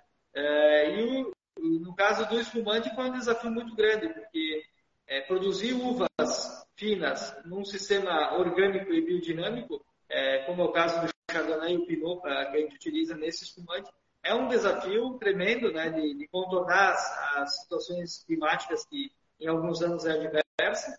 E, mas felizmente nós começamos um passinho de cada vez e hoje estamos com um volume importante também desse produto. Não são grandes volumes, óbvio, né? Ah, mas é um produto que, que, que, aí no nosso portfólio e é elaborado também pelo método tradicional. Interessante. Um tempo, é, não. Tempo autólise mais curto, né? Eu não conheço, esse eu não me lembro de ter tomado. Você não tem um método tradicional rosé, né? Não. Então tá é. na hora de ter. É, então, nós nos estruturamos um pouco mais para elaborar espumante no método tradicional no último ano. Até então nós fazíamos de uma forma bem artesanal mesmo, porque os volumes eram muito pequenos, né? Então no ano passado nós fizemos um investimento em uma linha para degógima que nos deu, nos dá hoje uma possibilidade aí de pensar assim, em ampliar essa linha de, de espumantes método tradicional. Está no radar também. Ótimo. O, Ricardo, então o que, que a Garibaldi né, qual, qual, qual, é o caminho aí que a Garibaldi pretende trilhar aí nos próximos 90 anos, e você que é um menino novo, começou com 14, deve, ter, deve estar com 21, né? Então 90 anos para você. tá é, fácil. É, é, não é, é, não é fácil nós pensarmos a cooperativa para outros 90 e tantos anos, é. né? É o que a gente sempre brinca, né? A gente está aqui buscando fazer o melhor para que ela chegue a esses mais 92 anos aí de, de existência, né? Tomara que a gente esteja aqui para poder ver o que vai estar acontecendo, mas eu acho que não vamos mudar, né? É, então a gente uh, tem uma preocupação, uh, inclusive temos uma, uh, é uma obrigação de, de, de, estarmos pensando esse futuro da cooperativa de uma forma muito séria, porque hoje são 450 famílias envolvidas. É, e esse número certamente vai crescer próximos anos, né, com o crescimento natural que a cooperativa vai, vai alcançar. Sim. É uma responsabilidade muito grande nós planejarmos isso. É, toda a nossa equipe que está aqui, ela tem, é, divide conosco aí essa, essa responsabilidade. Temos uma, uma ideia de, de, de mudança de local também, porque nós uh, fomos, uh, surgimos dentro da cidade de Garibaldi. A cidade foi crescendo e a cooperativa ficou dentro dela, né? Então, temos algumas dificuldades aí que, que temos que contornar todos os anos é, para poder processar esses 27 milhões de quilos de uva. É, e sabemos que a, essa estrutura, em algum momento, ela vai ser pequena. Hoje, é, ela, a gente consegue contornar essas dificuldades, mas em algum momento não é, vai ser difícil nós contornar, contornarmos isso. Então, já temos uma área é, adquirida, né, que é da cooperativa. É, é, estamos projetando, estamos iniciando um trabalho de, de projeto e tudo mais, sem uma, uma data já definida para iniciar essa mudança, porque inicialmente nós falávamos que seria uma mudança, sai daqui e vai para a nova área, nova planta. Hoje a gente já enxerga de uma forma diferente, que vai ser uma mudança gradual. É, então isso nos uh, força ainda mais a planejarmos muito bem nisso, né? Então uh, estamos trabalhando fortemente a partir desse ano tem focado nisso também.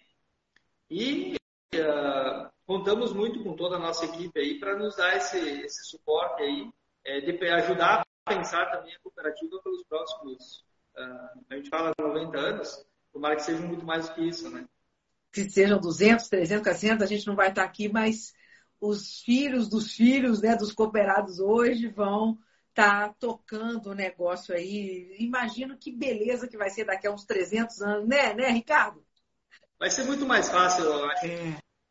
é. Vai ser fácil. É o que falam, né? Que os primeiros 200, 200 anos é que são os mais difíceis. A gente fala com os associados mais antigos, eles dizem, ah, hoje tá fácil, vocês têm tecnologia e tal, então quem sabe lá na frente vai ser chegar a nossa vez de, de poder falar isso é também.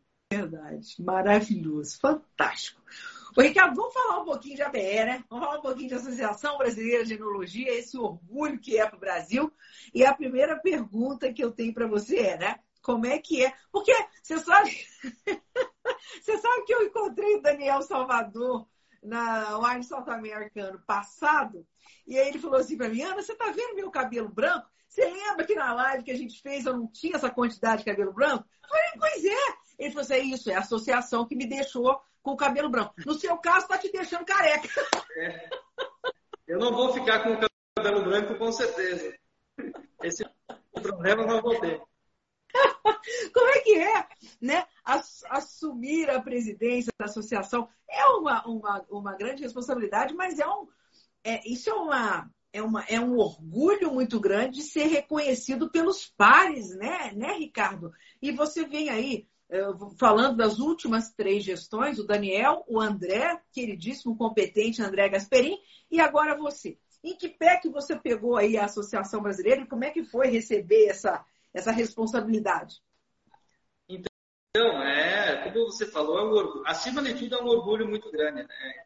Quando a gente uh, está numa, numa posição em que a gente representa os profissionais que, que são colegas também, né? além da responsabilidade, claro, é algo que uh, nos deixa muito felizes de poder estar contribuindo de alguma forma. Né? Uh, os últimos, eu, desde que eu entrei na, na diretoria da ABE, eu nunca tive a pretensão de, de me tornar presidente. É, quando o André me convidou para ser vice, eu disse, pô, André, né, será que né, eu, eu vou, em algum momento vai, eu, eu, vou ter que estar assumindo a presidência? Ele disse, não, fica tranquilo, ele disse, até lá você vai se sentir à vontade, vai se sentir preparado assim assim como foi comigo. E realmente, os dois anos em que eu estive na, na vice-presidência aí, a gente foi uh, conversando muito, a gente foi uh, buscando uh, estar próximo, mais próximo da sucessão, né? Ah, ainda como diretor, vice-presidente, enfim. É, e, e, o trabalho na, na BE ele sempre foi muito bem conduzido, desde que a BE surgiu, é, ele sempre foi um trabalho muito sério.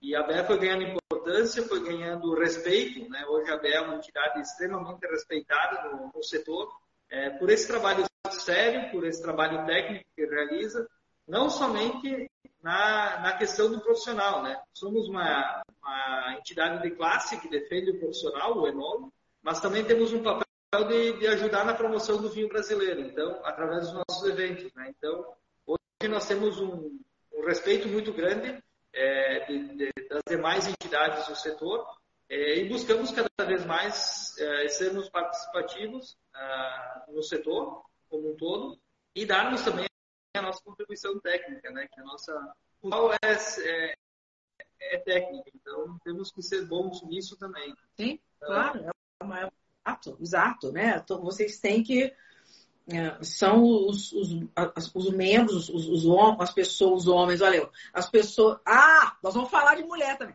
As pessoas mais capacitadas e vocês têm como uh, se ajudarem, claro, avaliar, avaliar o, o, trabalho uns dos outros, que isso é muito importante, mas no sentido de colaborarem, né? Para o trabalho de todo mundo crescer como um todo, né, Ricardo? Sem dúvida. Eu, eu, eu tenho um perfil que sempre foi de valorizar muito a equipe, então eu, eu desde o início na, na, na gestão da BE, eu busquei pessoas para compor essa equipe, essa diretoria, vários já estavam na, na diretoria anterior, é, para uh, ah, ter esse suporte que é necessário. Né? O presidente, a gente sempre fala, falava muito isso, o André também sempre me falou. Como presidente, nós somos simplesmente uma figura que vai estar lá aparecendo como representante da, dos enólogos. Mas é, é, o trabalho da diretoria que vai fazer com que a, a gestão tenha sucesso. Né? Então, eu divido muito essa responsabilidade com todos é, esse orgulho também com todos, né, com todos os, os diretores aí que, que, nos ajudam a pensar a DE também.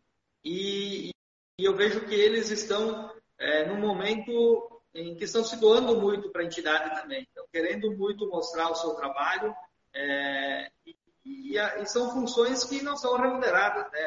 É uma entidade que, que ninguém recebe para estar lá. Entendi. É, é simplesmente por amor ao vinho, amor a, a profissão, profissão. Né? E, e, cada um busca o seu espaço e sabe que algum dia vai ter outras pessoas uh, fazendo isso também por ele, porque a gente pode até em algum momento sair da BR, mas a BR não sai de dentro de nós. Né? Então, uh, isso tudo é, é, muito importante, esse trabalho da, da, minha atual diretoria aí está sendo uh, exemplar, né? participativo, que é algo que eu sempre é, procurei passar para eles assim, preocupação de que todos têm que participar, todos têm que trazer opiniões, trazer ideias. E até o momento está sendo muito legal essa, essa oportunidade que eu estou tendo aí, está sendo bem engrandecedora. E aí eu vou fazer aquele lobby bem da, da, da, da feminino que eu fiz na avaliação. né? A gente está. Ah, vocês, vocês, claro que existem hoje várias enólogas, né, na, como na diretoria e, e, participando, né, mas eu posso, eu posso ter esperança de ver em breve uma enóloga sendo eleita enóloga do ano no Brasil?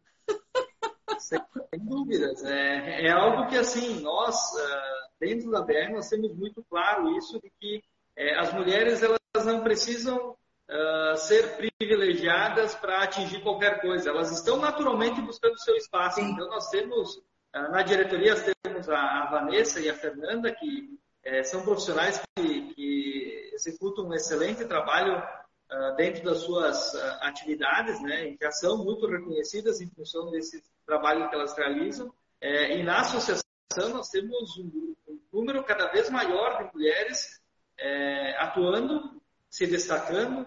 É, temos um evento que começou pequeno, que é a degustação do Dia Eu... da Mulher, um evento que a BR é. promovia de forma tímida e nos últimos anos foi ganhando um impulso enorme e assim eu participei do último aí foi uma experiência muito bacana porque e emocionante inclusive porque é, tive é, fiz questão inclusive de falar para elas né? vocês não não precisam é, exigir o espaço vocês naturalmente ocuparam já e ocupam vocês já existem no mundo do vinho e, e, elas estarem aí na, na posição de enólogo do ano, eu acho que vai ser consequência aí e vai ser ao natural também. Eu acho que elas já, já ocuparam um espaço muito importante aí no, no, Rio brasileiro. Vai ser muito legal. Ah, eu quero, eu quero, na, na do ano que vem, da, da, bem, assim que tiver outra degustação da, da, da, mulherada aí, das enólogas, me chama que eu vou, porque eu acho isso muito legal. E falando desse, desse tipo de evento, né, da, que, que, que patrocinado pela BE, a gente tem três grandes né, avaliação nacional, o Brasil Wine Challenge e o concurso do espumante brasileiro. Estou deixando algum de fora? Esses são os três principais? Sim, esses são os, os três principais e, e abertos, né? a questão da degustação, uh, que a gente, esse evento que a gente organiza todos os anos para as mulheres, elas fazem parte das nossas degustações temáticas Sim. que são para os associados, né? Algo que a BR realiza para os associados. E, eventualmente, a gente abre para públicos maiores. É, a experiência esse ano foi tão bacana que já tem muita demanda para a gente realizar com um evento aberto também. Imagina. Então, é algo que tende a crescer. Mas hoje, uh, os três eventos que nós organizamos como ABS são, sim, uh, o Brasil Wine Challenge, o concurso do espumante brasileiro. Esses dois, eles se intercalam. Então, no ano que acontece o concurso do espumante, não acontece o Brasil Wine Challenge. Então, ano passado tivemos o Brasil Wine Challenge, esse ano teremos o concurso do espumante ah, e a avaliação nacional de vinhos que tem todos os anos. Né? Então, esse é o, a menina dos olhos aí da, da associação. É algo que todos os anos a gente vem buscando realizar com, com maestria, né? com, com toda a expertise que fomos acumulando ao longo das 30, 30 avaliações que existiram, né? Isso. e sempre buscando novidades, é, adequar o regulamento às novas realidades de mercado, às novas tendências. Então, todo ano a avaliação está em movimento. Né? É um evento que acontece lá em novembro, mas que ele tem que ser pensado ainda em janeiro para chegarmos até lá com tudo pensado, tudo bem preparado. Né? Isso que eu ia te perguntar. Já, é, é um, é, já, a organização da avaliação, da avaliação nacional ela começa no dia seguinte que, a, que, a, que, aquela, que aquela grande festa acontece, né? Então, quer dizer, vocês já estão preparando a próxima. Inclusive, sempre que tiver uma cadeira vaga lá, alguém faltou, não pode, chama a Ana, que a Ana vai, tá? Maior prazer. Eu adorei. Que experiência. Foi uma grande honra participar da avaliação. E, como eu disse para você lá, e falo sempre, muito obrigada, né? Pelo, pelo convite. E me coloco sim à disposição sempre que vocês precisarem. Eu quero saber o seguinte: como é que está? Teremos novidades na avaliação 2023? De repente, novas categorias? mais gente incluída aí. O que, que vocês estão pensando de modificações para a avaliação nacional de 2023? Então, a, diretoria me proibiu de dar spoiler hoje. Tá? Então, por mais, é, por mais, que eu tenha bebido tacinhas de espumante já, eu não vou, eu não vou uh, contrariar a minha diretoria, né? Senão o impeachment tá aí, né? Mas, mas, é mas... É, mas é, é com uma, um papo só nós dois. É, eu acho que não, é. Tem mais gente acompanhando, mas é, temos sim o um movimento de, de mexer no regulamento. Né? Estamos ainda em fase de estudo, de ideias.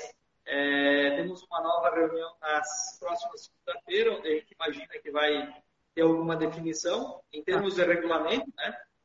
Essa mudança de regulamento, inicialmente, ela impacta muito nas empresas que escrevem amostras, porque é, nós podemos estar criando novas categorias, é, podemos estar retirando alguma categoria e, e, valorizando mais uma outra, que no momento ela é mais a, a, uma tendência mais atual. É, então, inicialmente, o impacto do regulamento ele é na, em quem escreve a amostra.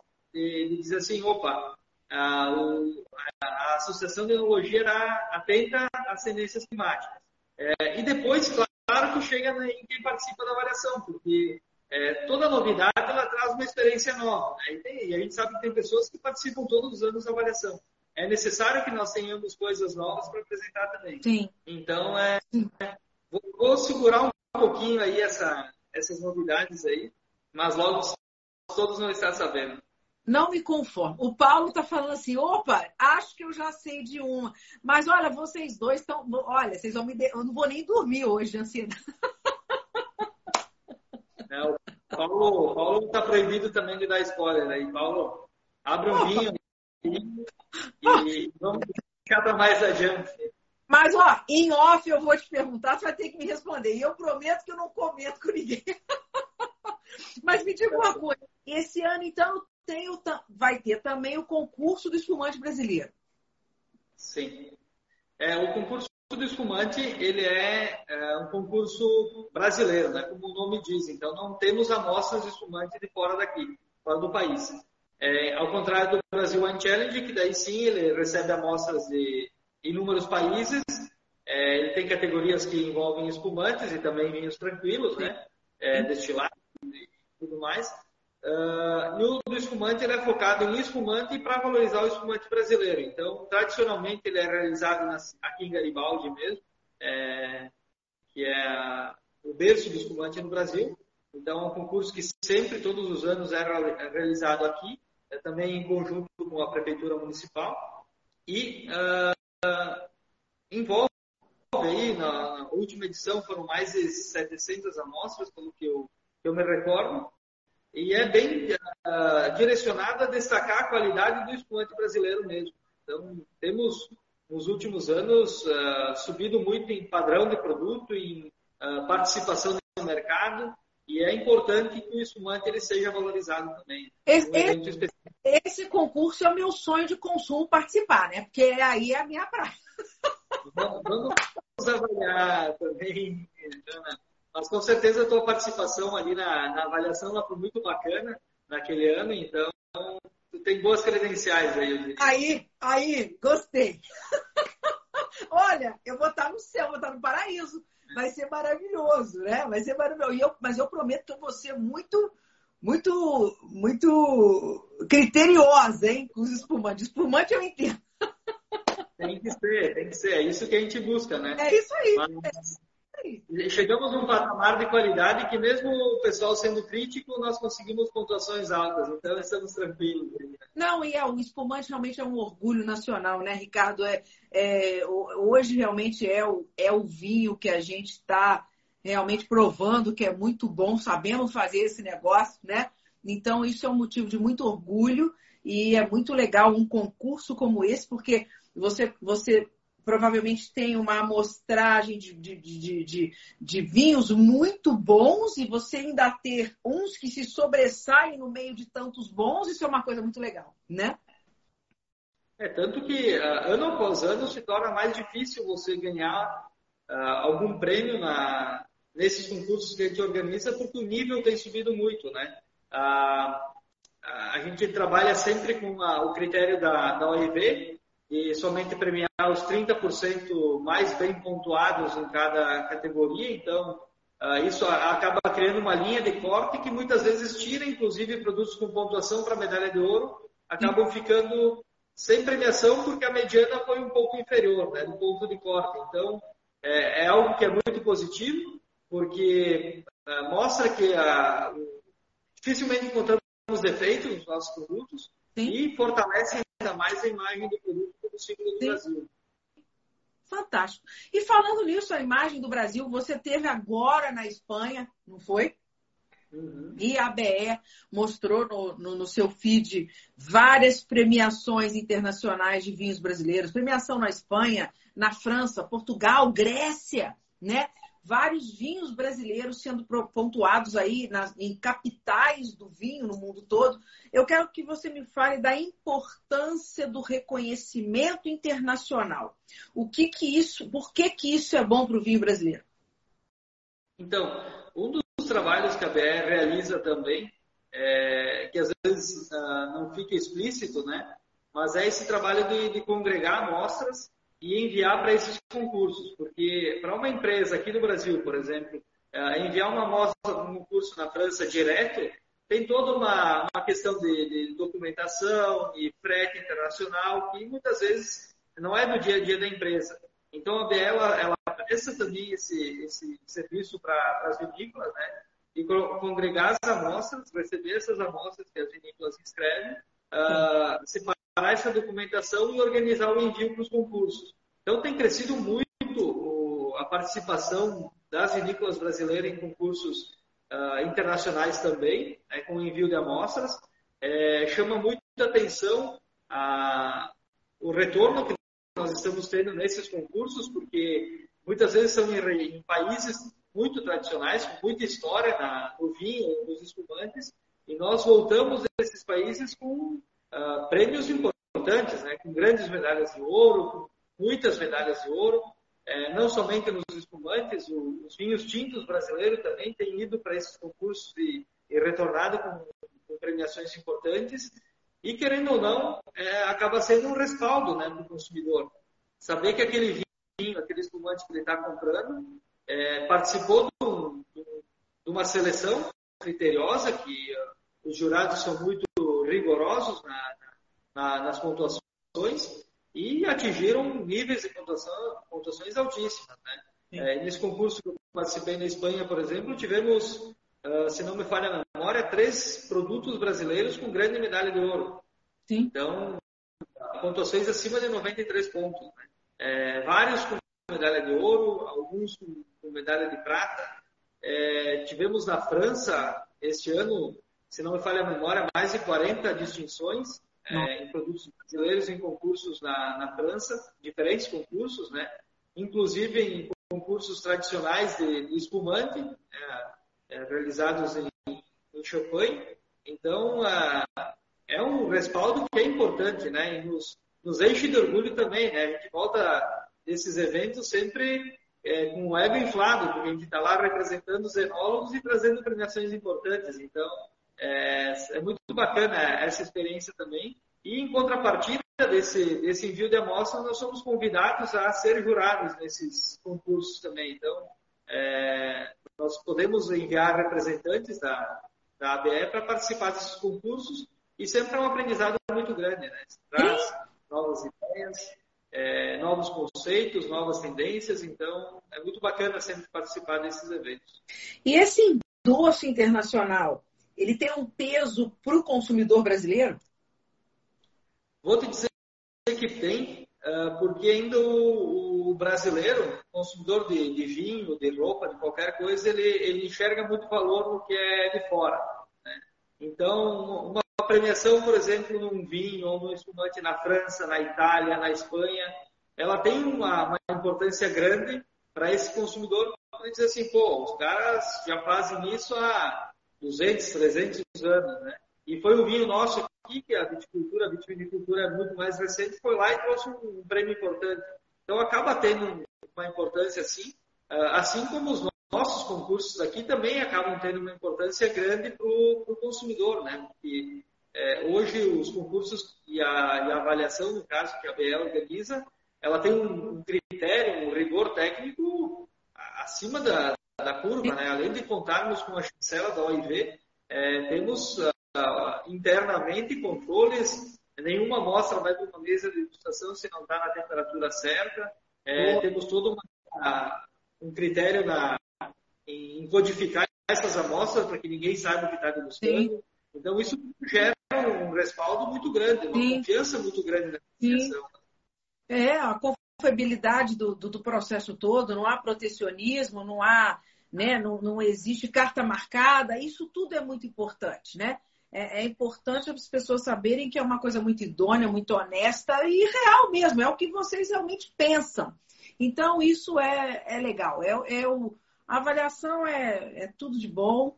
É, e, é, e, e é assim, eu acho que é um norteia bastante, né? A, a, eu acho que ajuda, auxilia muito o consumidor na, na, na, escolha dele, né? Principalmente o consumidor que não tem muito conhecimento, né, Ricardo?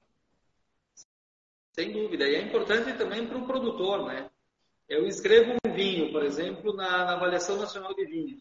Uh, para mim, pode ser que o meu vinho seja perfeito, mas ele vai para avaliação e eu recebo a, a média e a, as pontuações que esse vinho, pô, ele ficou mal pontuado, né? Peraí, eu já vou olhar esse vinho com outros olhos e vou dizer, não, alguma coisa eu estou fazendo errado que eu posso melhorar para que o meu vinho tenha um potencial uh, maior tanto no concurso como no mercado. Né? Então, é, esse, esses concursos e a própria avaliação, ela tem esse sentido educativo também, né? De, de, o produtor aprender muito com, com a amostra que ele está mandando, saber posicionar melhor ela, se ela realmente está no padrão bom de qualidade ou se tem algo a melhorar.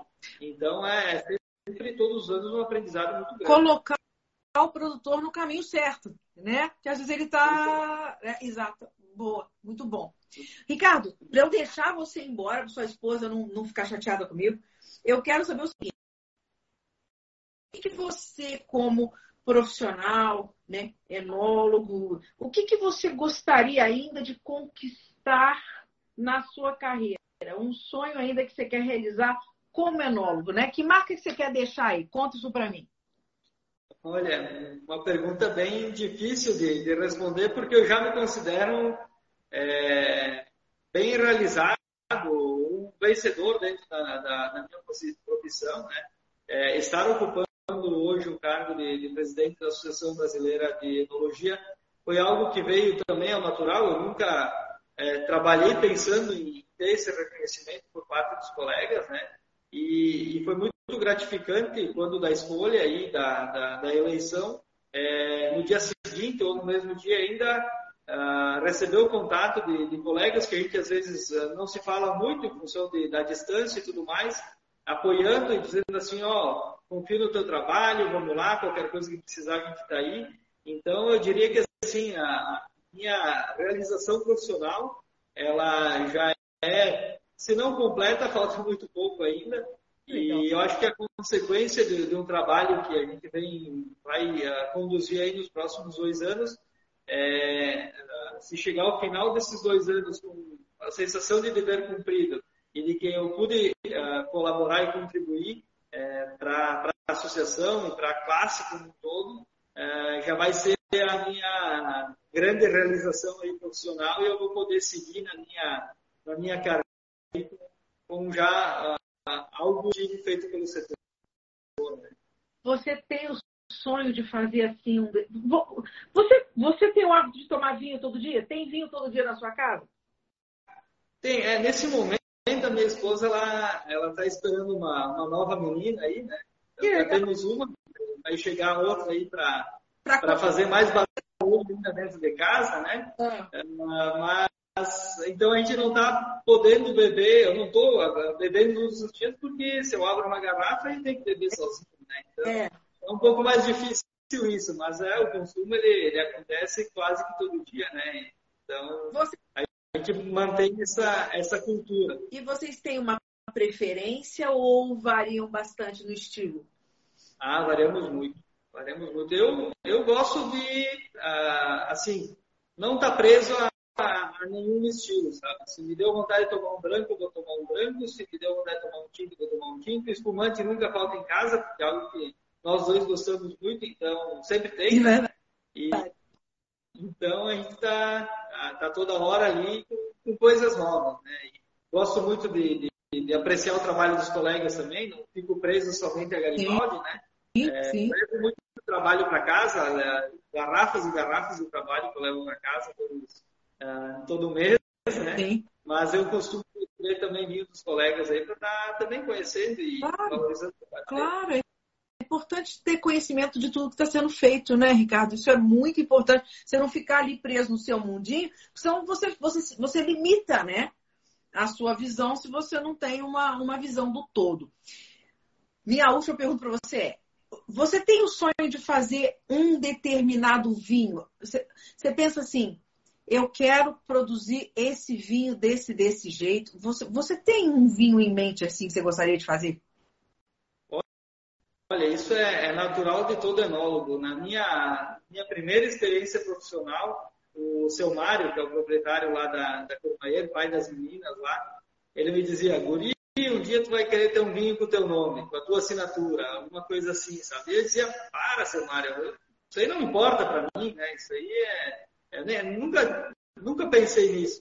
Só que você vai é, se aprofundando no vinho, vai visitando outras regiões, vai conhecendo pessoas que têm projetos próprios, é algo que começa a florar, né? Então, ah, em algum momento, sim, eu pretendo ter algum, algum vinho que eu possa chamar de, de meu mesmo, né? De, é, é. Uh, felizmente, hoje a Garibaldi ela me dá essa, essa condição também. Então, aqui dentro, a nossa equipe técnica, e eu, o Gustavo, o Jorge, nós temos uma liberdade grande também de, de inovar. Então, alguns aretais que a gente enxerga potencial, a gente diz assim, não, vamos, vamos apostar nesse, nós temos um respaldo de poder fazer o nosso vinho também, né? Sim. Então, a parte desses lançamentos também desenho um pouco disso também, né? Legal legal, é legal. É, vocês, vocês acreditarem numa ideia e a Garibaldi apoia e deixa vocês deram, assim, darem uma enlouquecida também.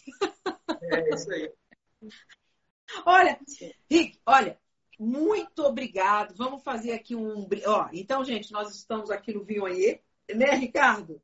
Vamos fazer um brinde final aqui. Muito Tintim, saúde, Ricardo. Saúde. Muito obrigada. Muito sucesso vida longa aí no seu, seu trabalho, a, a, Vinícola Garibaldi, a, sucesso e boa sorte também nos seus próximos dois anos de ABE, né? Que você é uma, você é uma inspiração, um profissional muito sério, uma pessoa muito bacana, muito, um cara muito simpático.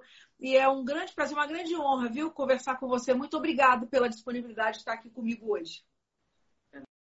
Imagina, é nós que eu que agradeço, no caso, né, em nome também da, da cooperativa, de estar aqui podendo falar um pouco do nosso trabalho, uh, falar um pouco dos nossos lançamentos, dos nossos produtos, e também em nome da BL, estar aqui falando também da, dos projetos, dos desafios que nós temos próximos anos, é, na condução desse trabalho que é tão importante para o setor. É, e estamos sempre de, de, portas abertas, tanto eu como Cooperativa Garibaldi, ou eu como a BR, é, a vocês né, que comunicam o vinho, vocês que estão é, incentivando o consumo do vinho brasileiro de alguma forma, promovendo o consumo do vinho brasileiro. É muito importante esse trabalho de, que vocês realizam é, para que o consumidor ele também é, dê oportunidade para o nosso vinho, dê oportunidade para os nossos espumantes. Então, é, ficamos felizes todas, em todos os momentos que a gente pode estar participando aí e estar contribuindo com o trabalho de vocês também. Muito obrigada. Eu fico muito feliz porque, eu, como eu te falei, é, o Garibaldi está na minha casa todo dia. Então, assim, eu fico muito orgulhosa e para mim é sempre um prazer poder mostrar e mostrar para o consumidor que a gente, às vezes, às vezes a gente passa uma imagem de fica tomando uh, só vinhos muito caros, vinhos importados, quer dizer, né? A gente tem que quebrar, eu gosto de quebrar isso e mostrar que o ideal mesmo, que o bom que o vinho bom, ele não é necessariamente caro e a gente pode tomar vinho sim todos os dias. E a Garibaldi tem essa essa ela preenche bem essa lacuna do vinho que a gente pode pode ter na mesa todos os dias, né, Ricardo? Obrigada pelo trabalho que vocês fazem, obrigada pelo, sua, pelo seu carinho pela sua atenção hoje. Parabéns, boa sorte, sucesso e até em breve, né? Nos encontramos. Nos encontramos com certeza. Muito obrigado pelo espaço novamente, né? E, e tamo junto. Obrigada, Ricardo. Boa noite a todos, obrigada pela audiência. A, a live vai ficar aqui no nosso feed e vai para o podcast depois também. Então, o papo com o Ricardo vai ficar disponível para todo mundo aí. Um beijo, boa noite, obrigada, Ricardo. Obrigado. Tchau, tchau. Tchau, gente. Boa noite.